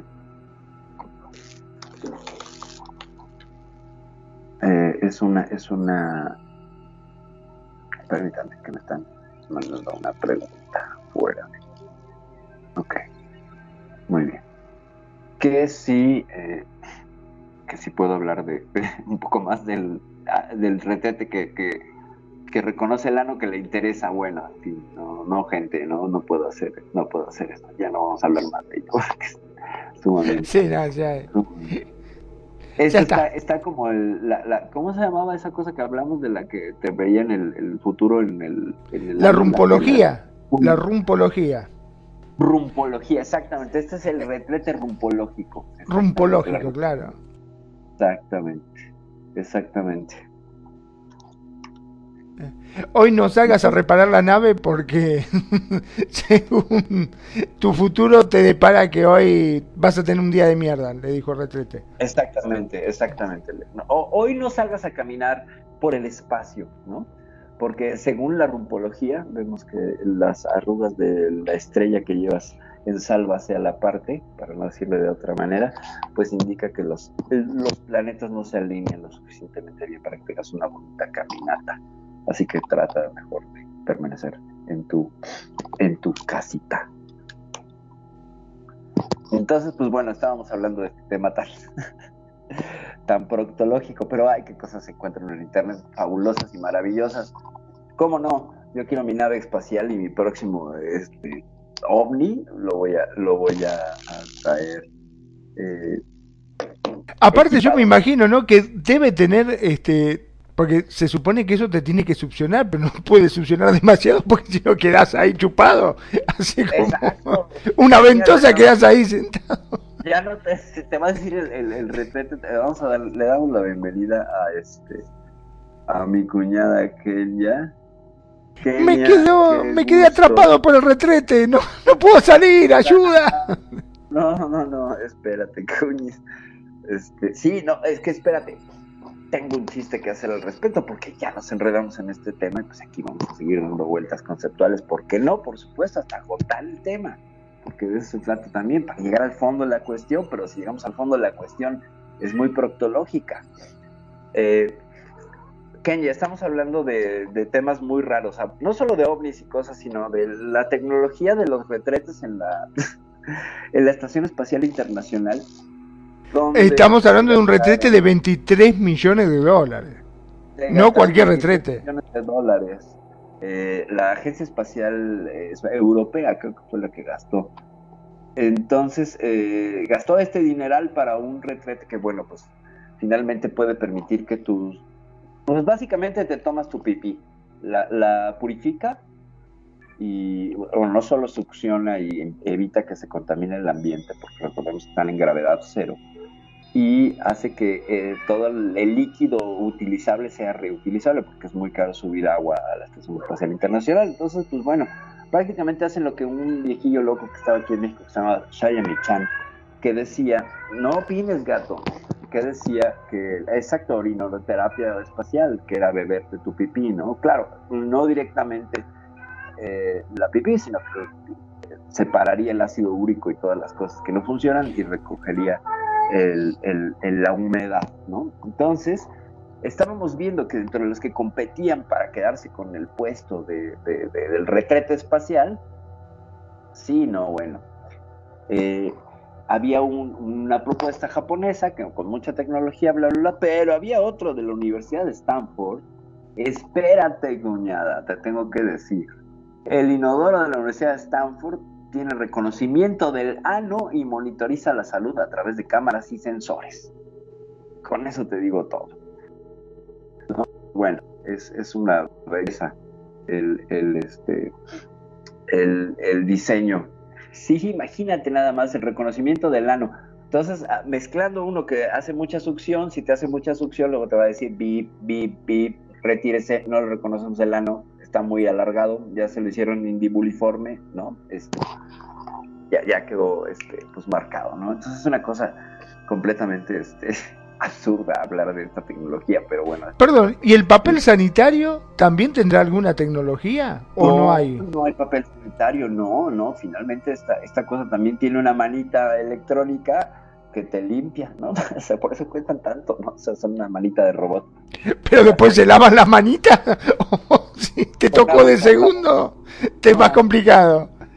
No, la manita se retrae y sale por una compuerta hacia el espacio exterior, entonces como está circulando, pues se seca, ¿no? Entonces ya, ya se regresa esterilizada. Mm. En ¡Ay, teoría, qué bueno, fría! mira, Tener la manita sacar- fría, que, la canita en un paquito.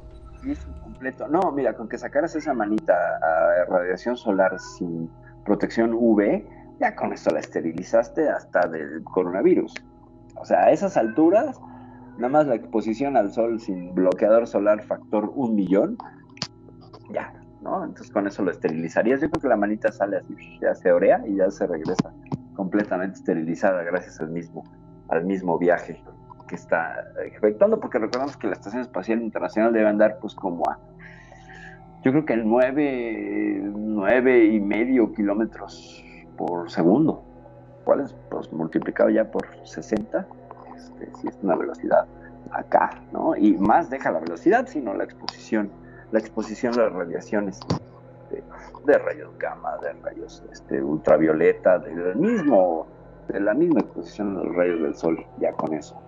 Con eso. Pero fíjense que curiosamente, con esas condiciones así extremas, en la misma Estación Espacial Internacional, los japoneses hace dos años, me parece, eh, sacaron un- uno de sus, proyectos era llevar bacterias de la Tierra y exponerlas a la radiación y a la intemperie del espacio exterior. Bro, renegado, ¿cómo estás? Bienvenido. Eh, entonces pusieron eh, a, la, a- a la intemperie un cultivo, es una caja de Petri con bacterias, y lo dejaron, dijeron, a ver qué pasa, ¿no? A ver si no se mueren, se congelan, este, aquí en, aquí en el espacio, y lo recogieron nueve meses después. Y pues, ¿cuál creen que es la sorpresa que al revisar la, la muchas veces, hermano, eh, la, la caja de Petri, las bacterias no solo habían sobrevivido, sino que habían proliferado, se habían dividido, se habían reproducido en las peores condiciones posibles, lo cual sostiene muchísimo de la teoría de la panspermia de Oparin, que decía que la vida salta de planeta en planeta, o sea, puede ser transportada a través del espacio, igual ya sea esta caja de Petri como puede ser un meteorito. Entonces ahí nos demuestran los japoneses a través de bacterias locales, yo creo que usaron una E. coli, eh, que la vida puede, puede proliferar en estos ambientes extremos. ¿No? Sí, la vida, la vida busca cómo renacer. Aquí lo interesante es cómo busca mantenerse, ¿no? O sea, avítate nueve meses que no tenían ni siquiera líquido. O sea, no estaban, sí estaban en su gelatina nutritiva, pero en algún momento se iba a acabar esa gelatina nutritiva y no, bueno, sí se secó, pero las, las bacterias seguían y ahí tenían otra colonia de bacterias felices que ya haciendo fiesta las bacterias ahí. ¿Y ¿Qué vamos a hacer? Nada, vamos a la playa y a solearnos y la chingada. Y ahí estaban felices las bacterias. Entonces, esto con la exobiología y la posibilidad de vida en otros planetas, pues bueno, abre un gran, una gran ventana porque es posible. Entonces es posible que a través de un meteorito, no solo bacterias tan desarrolladas y complejas como estas, sino los elementos básicos para la vida, que ya está demostrado como algunos elementos de nucleótidos y de carbones y elementos orgánicos llegan en meteoritos. Entonces, la vida llegó del, del, espacio exterior a la Tierra. Esa es otra teoría que se está abriendo, que, bueno, es una hipótesis que se está viendo y que pronto yo creo que sí se va a, a cristalizar en teoría, porque hay varios, varios, varios científicos que apoyan esta idea, en la cual no solo el agua, por ejemplo, el agua llegó del espacio exterior. O sea, imagínense que llegaban cubetadas de agua a la Tierra, que bueno, pues para llegar la, cantidad de líquido que tenemos en el planeta, la cantidad de meteoritos que nos llegaron en alguna etapa del desarrollo protoplanetario de la Tierra, es decir, cuando estaba apenas el sistema solar formándose, a la Tierra le llovió, le llovió los elementos suficientes para crear agua. Esa teoría que es de Marte porque ahí han llegado meteoritos. Sí, sí, sí, que ni exactamente. Fíjate que además hay algo curiosísimo, ¿eh? Nuestra columna vertebral, eh, los seres humanos en un amplísimo número tenemos dolencias de espalda o al menos una incomodidad a cierta edad. O sea, hay una teoría que dice que nuestra columna vertebral no está diseñada para la gravedad de este planeta. Y un dato que todavía pues, pondría las cosas más raras es que nuestro biorritmo está bien para el planeta Tierra, pero estaría perfecto en Marte. ¿Sabes? Eh, si quieres que tu biorritmo funcione perfectamente con las horas de vigilia, sueño, las capacidades energéticas y la capacidad cerebral al top en Marte, no en la Tierra. Y eso es algo muy curioso porque es como si estuviera inscrito en el ADN, ¿no? Entonces, ¿de dónde venimos? Todos somos extraterrestres, todos somos marcianos. ¿Existe esa posibilidad? De que en realidad en Marte se haya desarrollado al menos vida, pero no civilizada, pero sí microbiana, que en una de estas carambolas espaciales que suelen suceder en nuestro vecindario espacial, eh, llegaran de rebote pues los elementos con la vida. necesaria para desarrollarse la Tierra cuando se originó en otro planeta. Porque recordemos algo muy interesante de Marte. Marte tenía atmósfera, Marte tenía ríos, mares y unos polos muy definidos. Algo pasó con su, con su núcleo, que el campo magnético se debilitó y ya no pudo capturar la atmósfera, y entonces por eso es que tiene una atmósfera tan delgada, que no le permitió ya capturar absolutamente, generar temperatura, efecto invernadero, bla, bla, bla. Y entonces, eh, pues valió gorro, ¿no? Algo pasó en, en Marte. Entonces hay teorías que dicen que a lo mejor fue un gran impacto de un meteorito que ah, terminó afectando la, la, el, núcleo, el núcleo de hierro líquido de Marte y se fue. Se va a ver, escribe, escribe, escribe la tontería, bro, por favor. Tú tienes que mandar un burro a Marte. Pues para qué? Pues le ponemos un, el rover burro mexicano, le ponemos ruedas y ya que haga ahí la exploración este, en, en Marte, ¿cómo no? Sí, por supuesto. Pues eso, eso con Marte, gente. Eso con, con la tecnología de la Estación Espacial Internacional, el retrete que reconoce el ano. ¿Qué más? Otras cosas podemos hablar.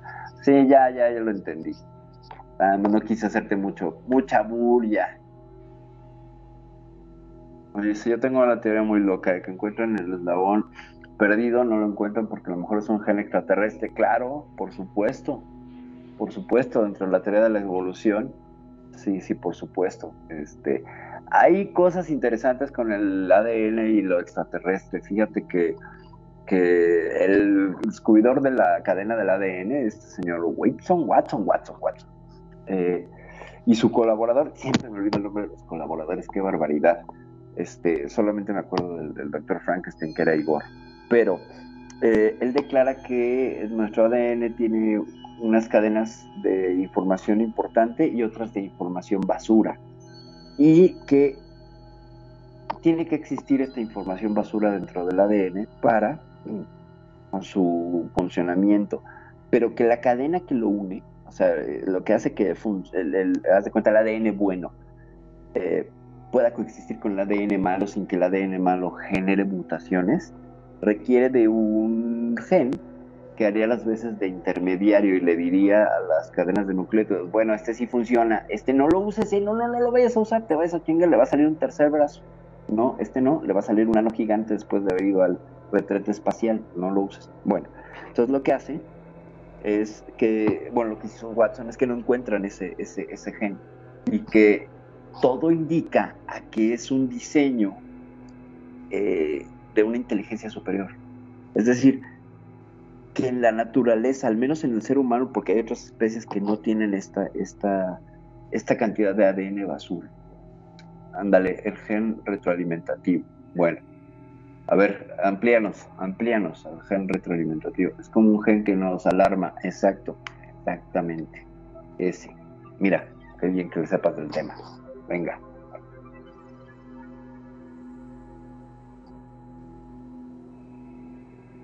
Eso. Bueno, el, hecho es que estos hombres señalan a que hay un, origen que podría ser no humano, ajá, a los genes buenos. Sin embargo, ok, no tienen la misma capacidad, ok. Estamos recibiendo telex, la, comunicación vía telex. Pero es como un sentinela así. Y ese se supone que es el extraterrestre, ¿no? El que sería de diseño extraterrestre. Ok.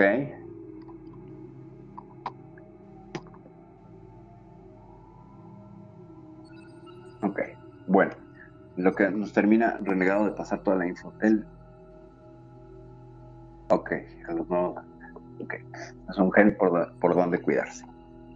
Eh, no sé, Magnum, ¿cómo ves hasta aquí todas las bobadas que hemos dicho el día de hoy? Ese sería tu eslogan perdido. Ahora dice, dice. A ver, si quiere sí. comentarlo, este, con micrófono, que lo diga nomás, eh, que abra el micrófono acá en Second Life, que lo escuchamos, no hay problema. Sale ah, también al aire. A ver, bro, si quieres abrir el micrófono y te escuchamos y sales al aire. Además. Ábrete el micrófono aquí en la tierra y te escuchamos. Y así mejor. Por cierto, todos lo pueden hacer. ¿eh? completamente invitados a abrir sus micrófonos y participar. Claro, porque como tenemos este pequeño delay, viste, de que lo que ellos escuchan, o sea, cuando nosotros hablamos y ellos nos escuchan, hay un pequeño delay. Encima, al escribirnos, este, nos retrasamos más. Por ahí, si quieren abrir el micrófono, no hay ningún problema. Sí, mil veces mejor. Porque ya me quedé yo así como Alex. Ok, perfecto. No importa, Tony, ábrelo, no importa.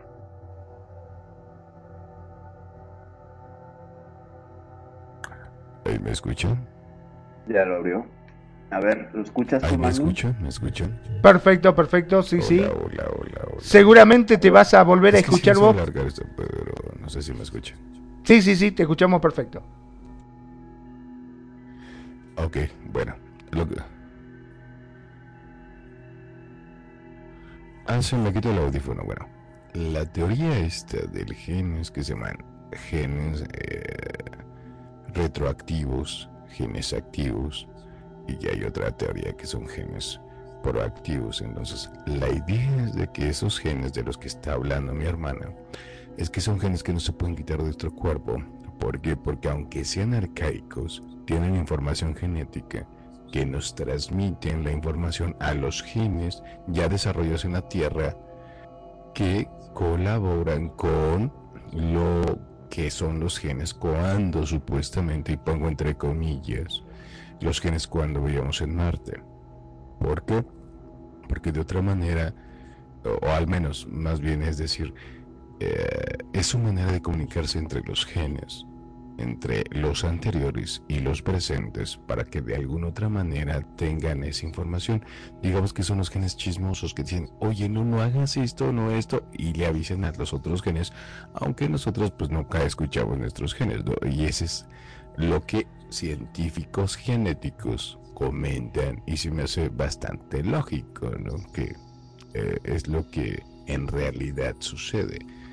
Porque a final de cuentas, digo, y esto eh, ha pasado, y creo que va al lugar de, su comentario, porque sucede que, y ustedes lo saben perfectamente tratando estos temas, que el sol va a seguir agrandándose y va a seguir quemando, porque anteriormente también Mercurio tuvo cierta modo de vida para poder eh, establecer la vida. Sin embargo, en cuanto eh, eh, crece nuestra estrella solar, va a llegar un punto en el que nosotros, como terrestres, tengamos que recurrir a salir del planeta para encontrar otros lugares habitables, si es que queremos seguir siendo humanos, ¿no? De otra manera, pues vamos a tender a desaparecer. Es lo único que opino.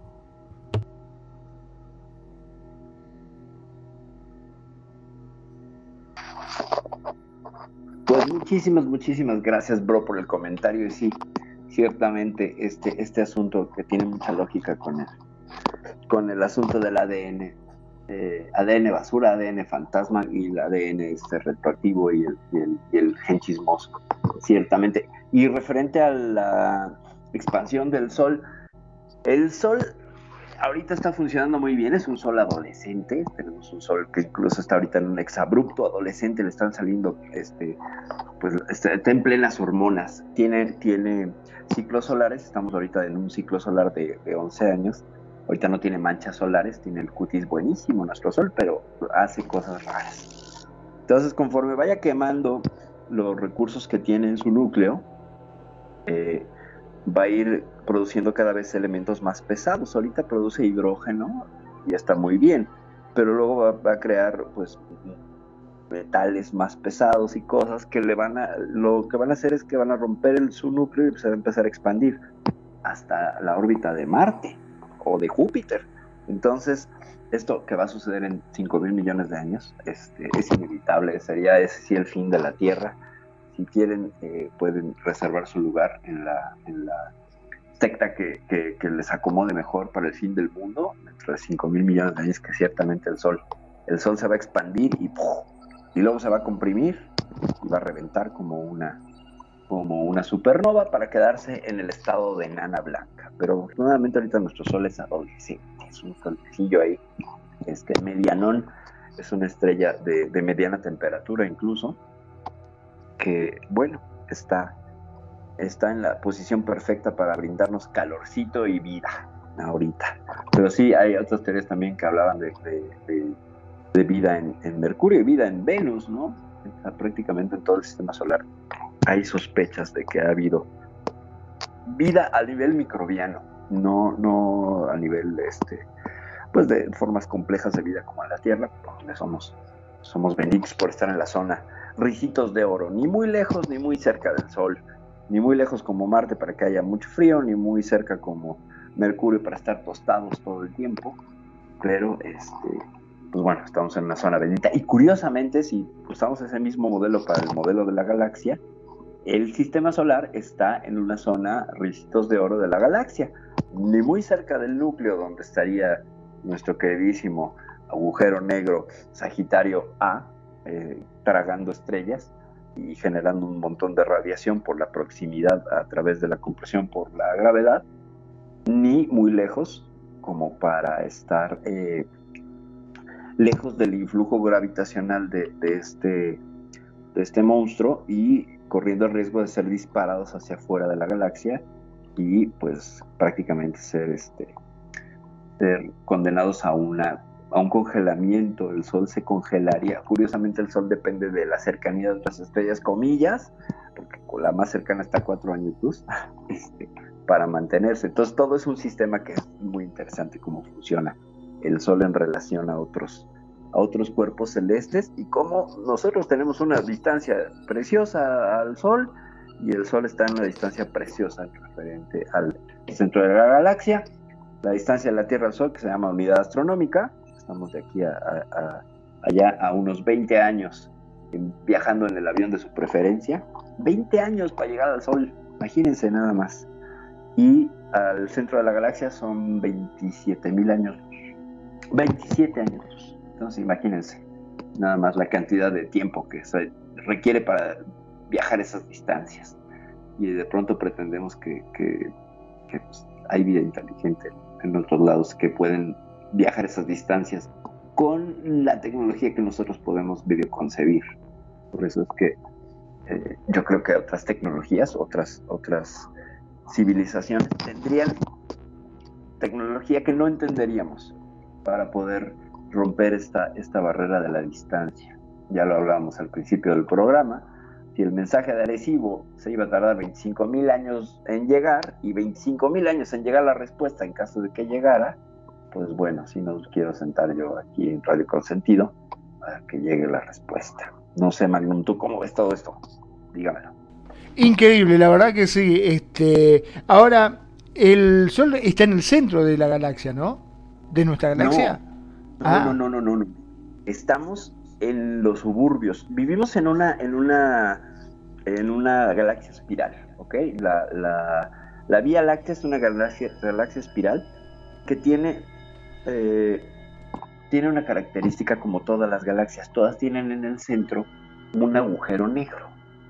Todas, ya hemos descubierto eso. Todas están, por eso tienen esas formas. Es decir, hay una gran fuerza de succión gravitacional en el centro de las galaxias que las mantiene unidas y que de alguna manera las colapsa, pero muy lentamente. ¿Ok? O sea, no es que el destino de las galaxias sean absorbidas todas por sus agujeros negros, no. Porque una cosa es que eh, la fuerza de gravedad colapsa hacia el centro, pero la energía oscura colapsa hacia afuera, o sea, bueno, impulsa hacia afuera. ¿Ok? Y la materia oscura eh, hace de mediador entre estas dos fuerzas. O sea, como que nos tironean el, el- Sagitario A, nos tironea hacia el centro de la galaxia, pero también la misma gravedad y la fuerza centrífuga de la misma nos saca, ¿ok? Y, y la energía oscura nos empuja también hacia, a- o sea, tendemos hacia la exploración. Entonces nos mantenemos anclados en estas tensiones, ¿sabes? O sea, en- Ahora, perdón, ¿no? Si uno entra a esos agujeros negros, ¿se supone que hay una salida?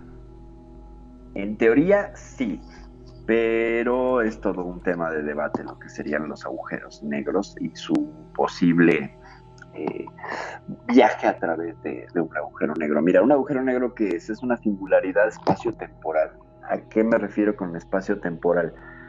Cuando una estrella se colapsa, como el Sol, cuando se colapse, eh, por la cantidad de materia que tiene el Sol, no va a pasar de quedarse en enana blanca. Es decir, expulsa todas sus capas, como explota como supernova, ¿ok?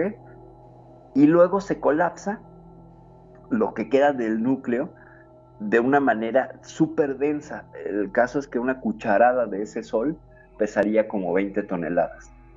Para que veas cómo está decomprimida la materia y los átomos y todo están comprimidísimos, tanto que si tú sacas una cucharada, y pudieras manejarlo y una cuchara que tuviera 20 toneladas, eso, eso pesaría, ¿ok? Pero, pero ahí se queda, se va a quedar hecho esa pelotita de energía. Cuando hay más materia en una estrella, el colapso comprime estas eh, neutrones, electrones, protones, los comprime tanto que crean un agujero en el tejido espacio-temporal, un agujero gravitacional. O sea, la gravedad es tan poderosa que hace un agujero en el espacio y en el tiempo.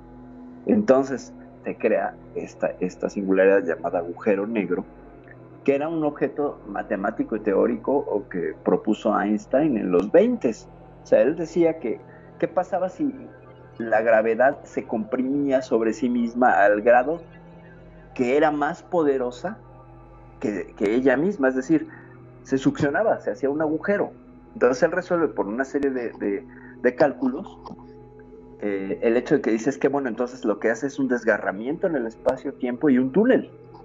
Y este túnel, por fuerza, tiene que tener una salida. Él ya no llega más allá pero ah, después empezó toda la teoría de los agujeros blancos. Es decir, un agujero negro tiene tanta, tanta gravedad que si tú le prendes un foco, una lámpara, haz de cuenta el haz de luz de una, de una linterna, lo pones encima de un agujero negro, la luz se curva y se mete.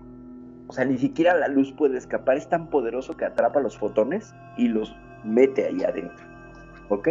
No los mete ahí adentro teóricamente como una aspiradora. Lo que haría es, empiezan una rotación a tal velocidad que se vuelven incandescentes. Por eso alrededor de los agujeros negros es lo que pudimos ver. El disco de acreción se llama. ¿Ok? Y el horizonte de eventos. Es un disco que está así eh, incandescente todo el tiempo por la materia que está consumiendo, que cae en espiral lentamente al, al profundo de este agujero negro si tú entras a ese agujero negro, primero te vas a espaguetizar, o sea, te vas a hacer largo, largo, largo como un espagueti. Si yo te viera entrar a un agujero negro, solo voy a ver a Magnum hecho espagueti infinitamente por el resto de los tiempos, por las características de rasgamiento del espacio-tiempo. Pero tú experimentarías, en teoría, una caída infinita eh, que no hemos logrado resolver con modelos matemáticos, ni teóricos, ni físicos. Se supone que es, por eso es una singularidad, es algo que no tenemos la capacidad de explicar y nos quedamos en singularidad. La teoría de los agujeros blancos es al contrario, es la salida, o sea, lo contrario de un agujero negro. Si un agujero negro todo lo traga, el agujero blanco todo lo expulsa. ¿Ok? Sería un agujero donde sale materia todo el tiempo lo más cercano que tenemos a este tipo de bichos se llaman magnetares, que son unas estrellas que también pasan su ciclo de vida y cuando están a punto de convertirse en enanas blancas, empiezan a emitir fuentes de radio y de, rayos gamma y empiezan a girar a una velocidad impresionante. Lo que antes llamábamos cuásares y pulsares, ahora se llaman magnetares, son estrellas magnéticas. Son, se vuelven pura energía electromagnética, con una emisión poderosísima en sus polos de, rayos gamma. También los agujeros negros emiten rayos gamma por ambos lados, o sea, hay quien dice que es una salida, que, porque tú ves un agujero negro y por los dos lados, como si los pudiéramos ver, habría una emisión de rayos gamma impresionante. Pero no es que esa sea una entrada y otra salida. El agujero negro tú lo ves por arriba por abajo y es exactamente igual. ¿ok? Sería como espejismo. Entonces, estos magnetares lo que hacen es expulsar eh, cantidades brutales de energía. Es más, si un magnetares lo tuviéramos a 10.000 años luz, adiós. Si una estrella a 10.000 años luz decide, me voy a convertir en magnetar, 10.000 años luz alrededor, se acabó la vida. ¿Por qué? Por la cantidad tan brutal de electromagnetismo que emite. O sea, son eh, estúpidamente poderosas. O sea, son bárbaras. Sin embargo, ni el agujero blanco, que es teórico, ni el magnetar soportarían una batalla con un agujero negro. El que gana es el agujero negro, a todos se lo tragan. Es con paciencia, es lo único que necesita es paciencia. Y curiosamente, las, galaxias cuando cruzan sus, caminos, como nos está pasando ya con Andrómeda, de hecho nosotros nos vamos a fusionar con la Andrómeda antes de que el Sol se expanda, ya vamos a ser parte de Milcómeda o de Lactómeda, que va a ser, está a 2000 años luz de distancia Andrómeda, que es la galaxia más cercana, pero eh, nos vamos a fusionar con ella por las atracciones gravitacionales y entonces existe la posibilidad de que nuestro agujero negro y el agujero negro de Andrómeda se fusionen, lo cual es un evento de proporciones estúpidamente cósmicas. O sea, la fusión de dos agujeros negros que además evitan una danza impresionante uno con otro hasta ver quién, quién gana, pero nunca ganan porque se fusionan. O sea, en lugar de tragarse, se fusionan. Es, es fascinante. Los agujeros negros son una cosa fascinante, pero no, no hay salida teórica hasta ahorita. O sea, sería quedarte allí. Y hay una teoría que dice que eh, lo que hace el agujero negro es reduce la, la materia a información. O sea, que lo único que queda de ahí sería la información. Este, este magnum que veo eternamente es solo la información de ti, que queda suspendida en el horizonte de eventos del agujero negro. ¿Ok? Y entonces hay una teoría que habla, muy inquietante, que los agujeros negros guardan toda la información del universo y que en realidad nosotros ahorita somos la información suspendida en el borde de un agujero negro, que en realidad no existe el universo como lo creemos, solo es una ilusión atrapada en el tiempo en el borde de un agujero negro, guardados meramente como información. Por eso hay, hay este, tantas teorías. Es como que estamos en una Matrix.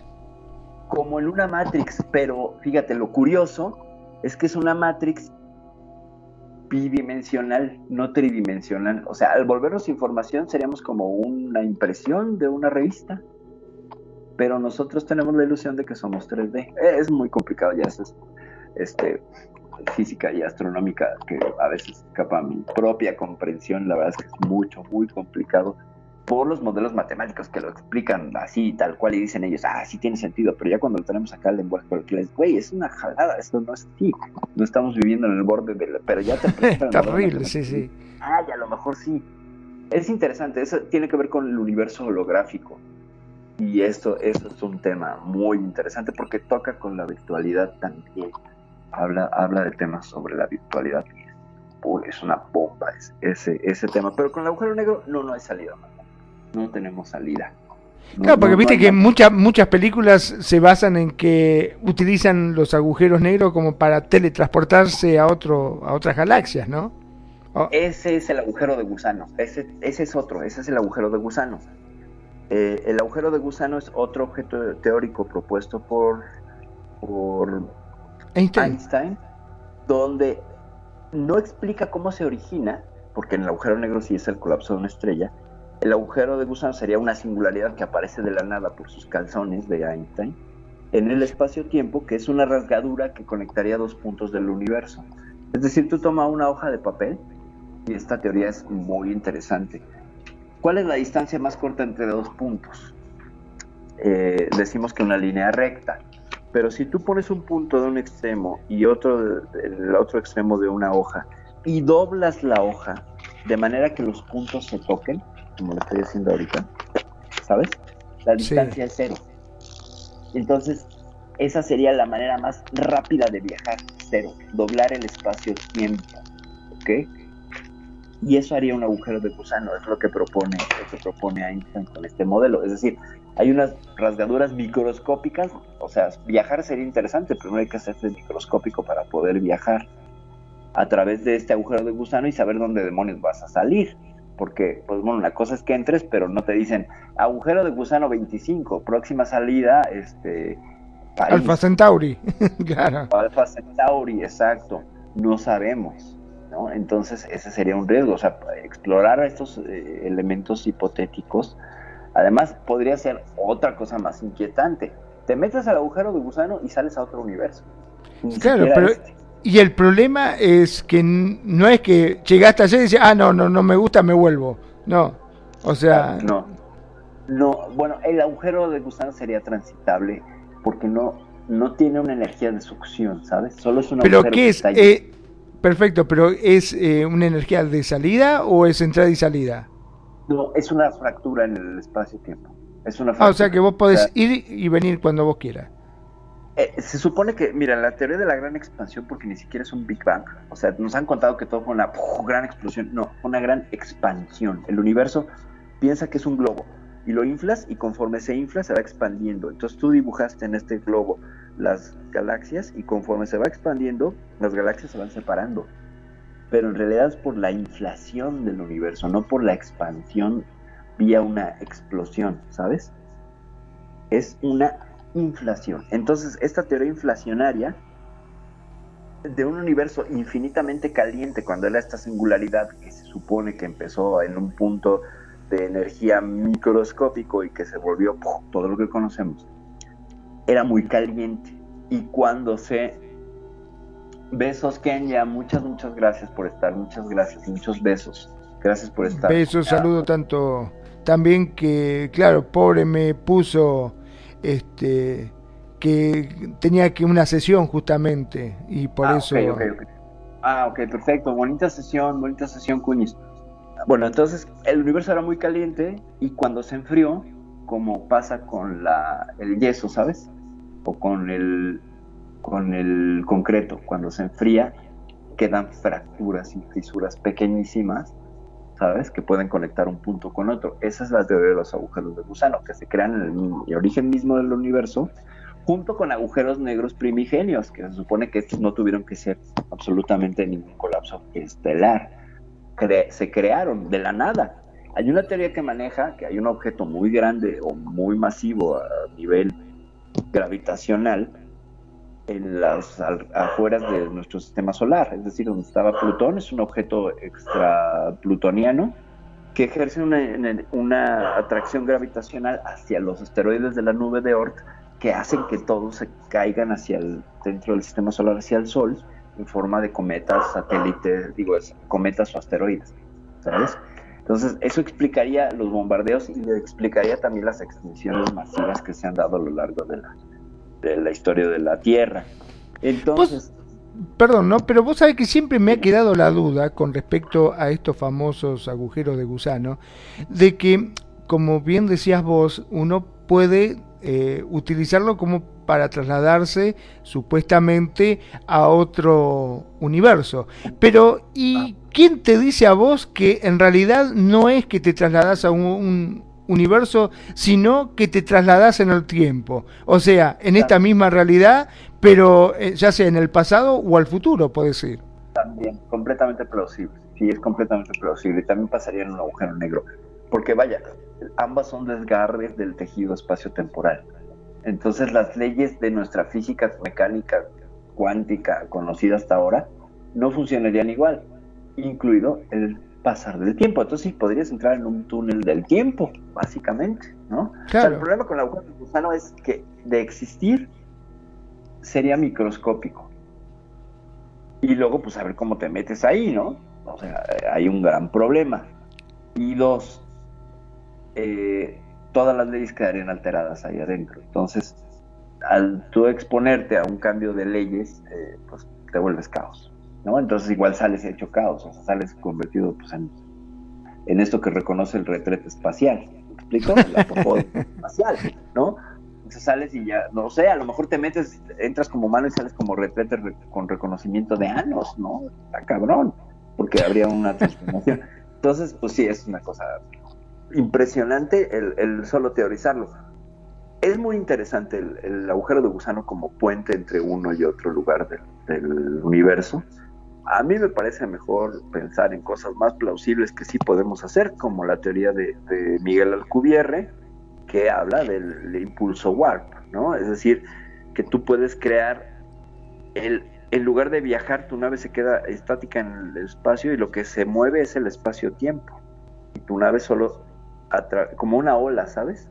O tú creas una ola en el espacio-tiempo donde te vas moviendo y vas empujando el espacio-tiempo y, y, a- o sea, lo vas empujando de adelante hacia atrás y tú avanzas, ¿sabes? Entonces, eh, es teóricamente Qué impresionante, posible ¿no? Qué crear impresionante. esto. Sí, el impulso warp de hecho es una es una propuesta que bajó a- en, en la matemática el, el astrofísico mexicano Miguel Alcubierre. Es tipo sensacional si puedes ver sus, sus sus conferencias. Es un tipo de lo más así de, tú lo ves y parece no sé que trabaja en un banco, no así todo relajado el tipo. Y eh, él propone esta máquina, la propuso en los noventas, fue un hit y pues hace dos años unos otros investigadores le dijeron sí, sí es posible y reduciendo las cantidades de energía que requerías, porque en el modelo de Alcubierre se requería tanta energía como Júpiter para poder generar esto. O sea, un- tenemos que tener un tanque de gasolina del tamaño de Júpiter, por ejemplo. ¿Vale? No es así, pero solo para que te des una idea. Le dijeron, no, sí se puede con algo más pequeño, como la Luna. Y ya vaya, hablando de la Luna, ya de Júpiter a la Luna ya me quedó más barato el proyecto, ¿sabes? Cada vez se va acercando más este modelo a poder desarrollar el impulso warp para el viaje interestelar, que sería la solución más rápida de todas. O sea, el motor de combustión química eh, está padre, pero es finito, pesa mucho, eh, va a entrar en desuso. El motor iónico es muy bueno, muy poderoso y todo, pero pone mucho riesgo a, los, a, a las personas que van transportadas en la nave, ¿sabes? Eh, de- la, vela, la vela solar está padre, pero pues requiere de un impulso. O sea, en realidad no tiene motor, te empujan y entonces tú vas navegando con, con una vela, pues, ¿no? Y el problema de la vela es, es frenarla. El problema de la vela solar es frenarla.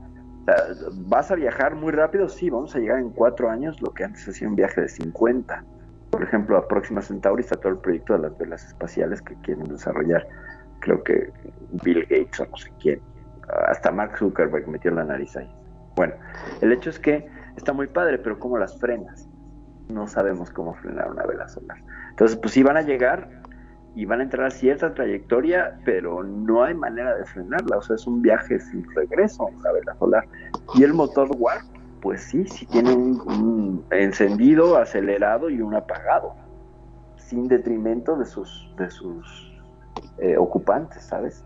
Porque, por ejemplo, el viaje a velocidad luz, que el, impulso warp es más rápido que la luz, ¿sabes? Ah, te permite viajar más rápido que la luz porque estás jugando con las reglas del mismo universo, con las reglas del mismo espacio-tiempo. Entonces rompes esas reglas. Antes de eso, todo estaba limitado a la velocidad de la luz, los 300, este, los 299 mil punto, no sé cuántos, 287 kilómetros por segundo, ¿no? Y esto implicaría que hay una reducción espacio-temporal. Tú te usas una a una nave que va a la velocidad de la luz y te empiezas a reducir en tamaño, ¿sabes? Y entonces conforme vas más rápido, dice, claro, porque eso dice que no te mueves, que se pliega el espacio a tu alrededor. Exactamente, Tony, tú no te mueves en teoría y lo que se mueve es el espacio-tiempo. Entonces, si quieres viajar al Sol, eh, haces que esta tecnología acerque el Sol a tu posición y tú ya llegas, ¿sabes? Es, así, se pliega el espacio-tiempo. ¡Bum! Ese es el impulso warp. Es impresionante. Es impresionante. Claro, los, los seres en el, en el impulso warp, o sea, si nos pasara una nave de impulso warp cerca, no es que nos vamos a mover, ¿no? Todo es una ola, es como una ola, pues.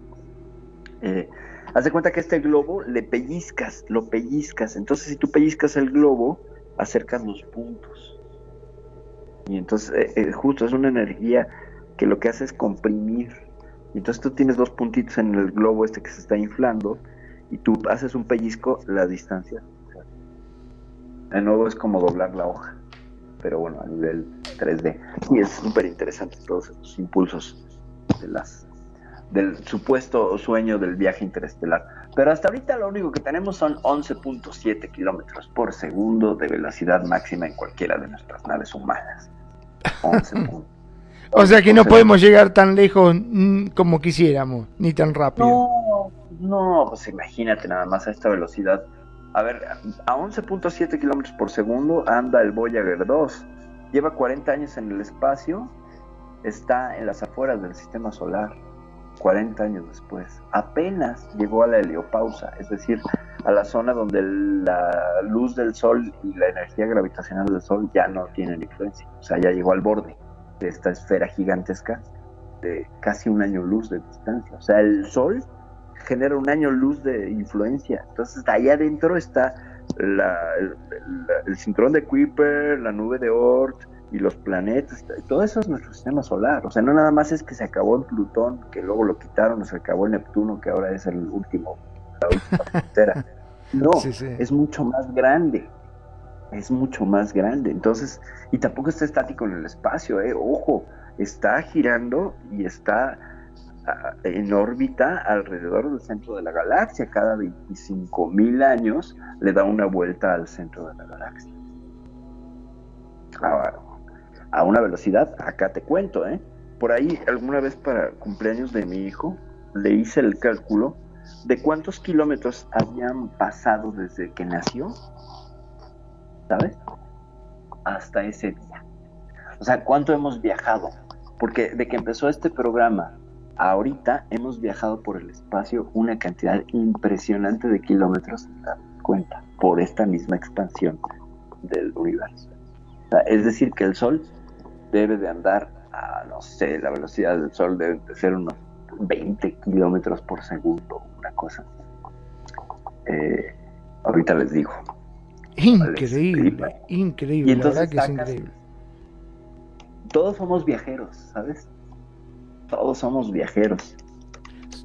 Vos fijate, ¿no? Por más que estamos todos quietitos, sentados muy cómodamente, en este caso, en nuestros sillones, mientras estamos dialogando, estamos viajando a una terrible velocidad.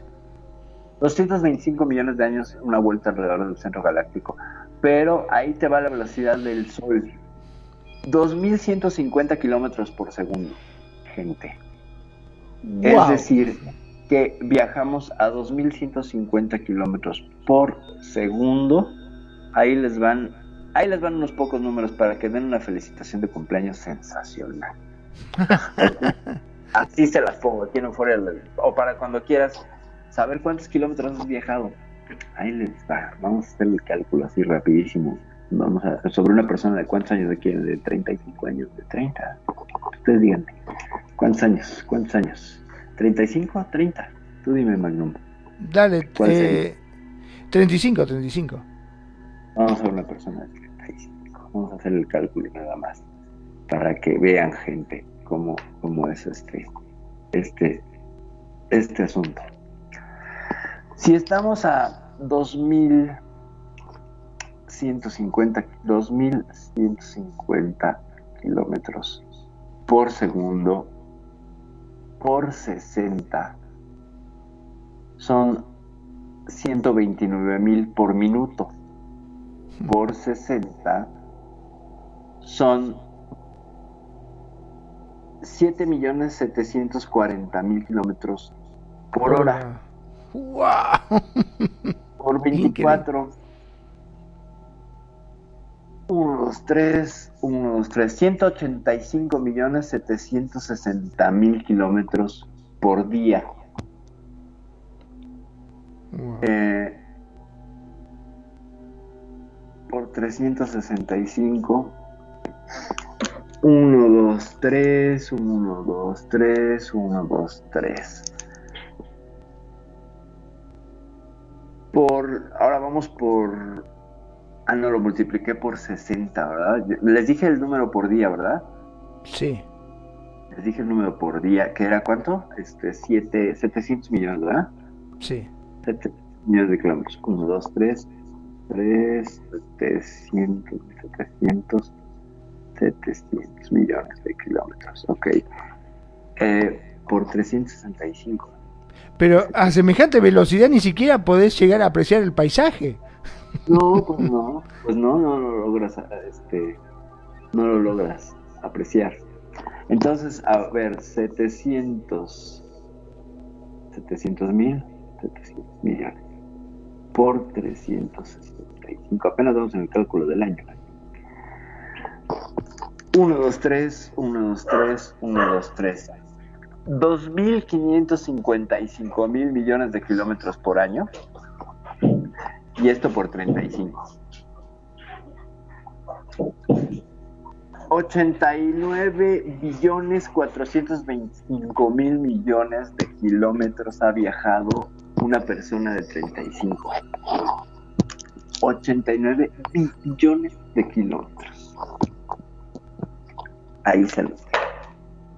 Eso Qué es viajado increíble. desde una persona de 35 años que ha nacido, que diga, no he salido de mi pueblo, pues es que casi viajado gravemente. ¿Ok? Gravemente. Esa, esa es la- con la velocidad del sol.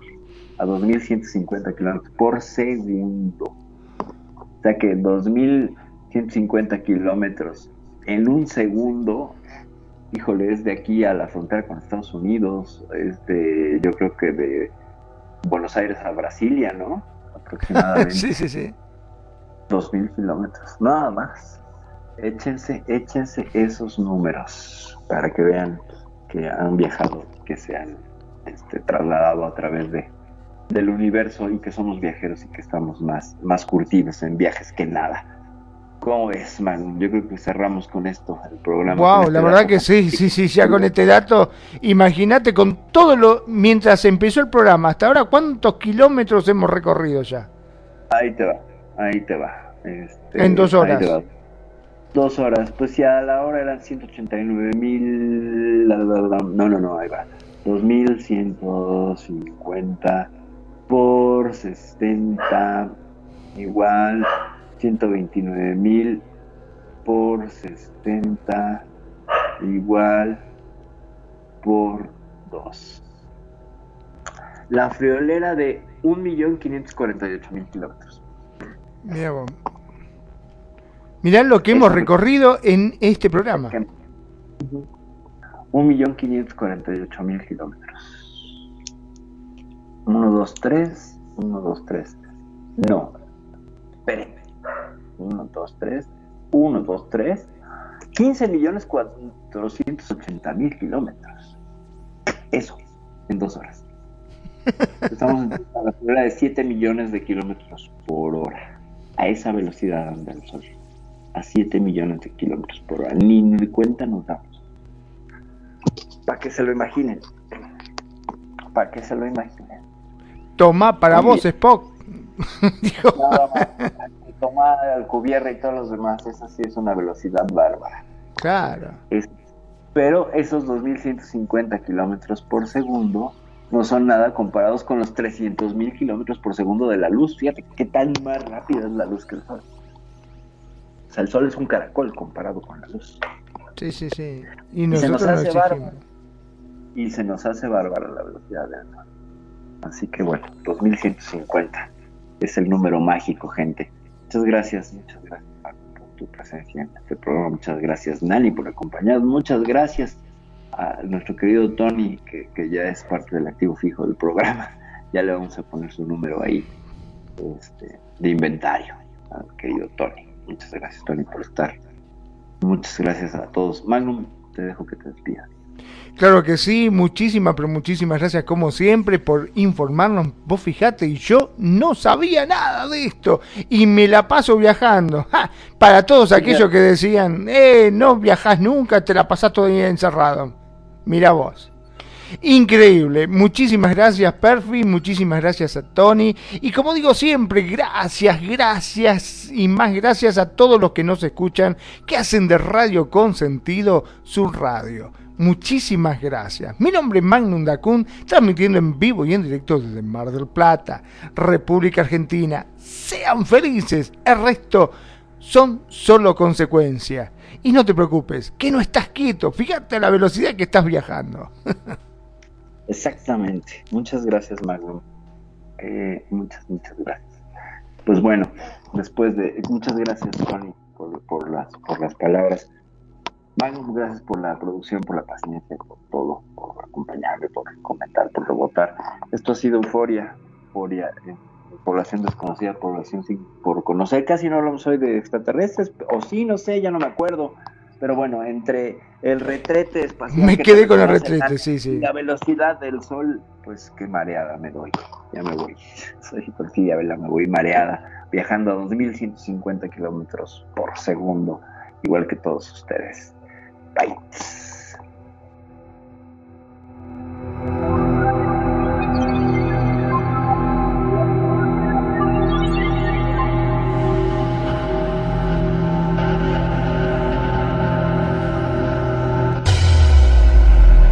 La buena música.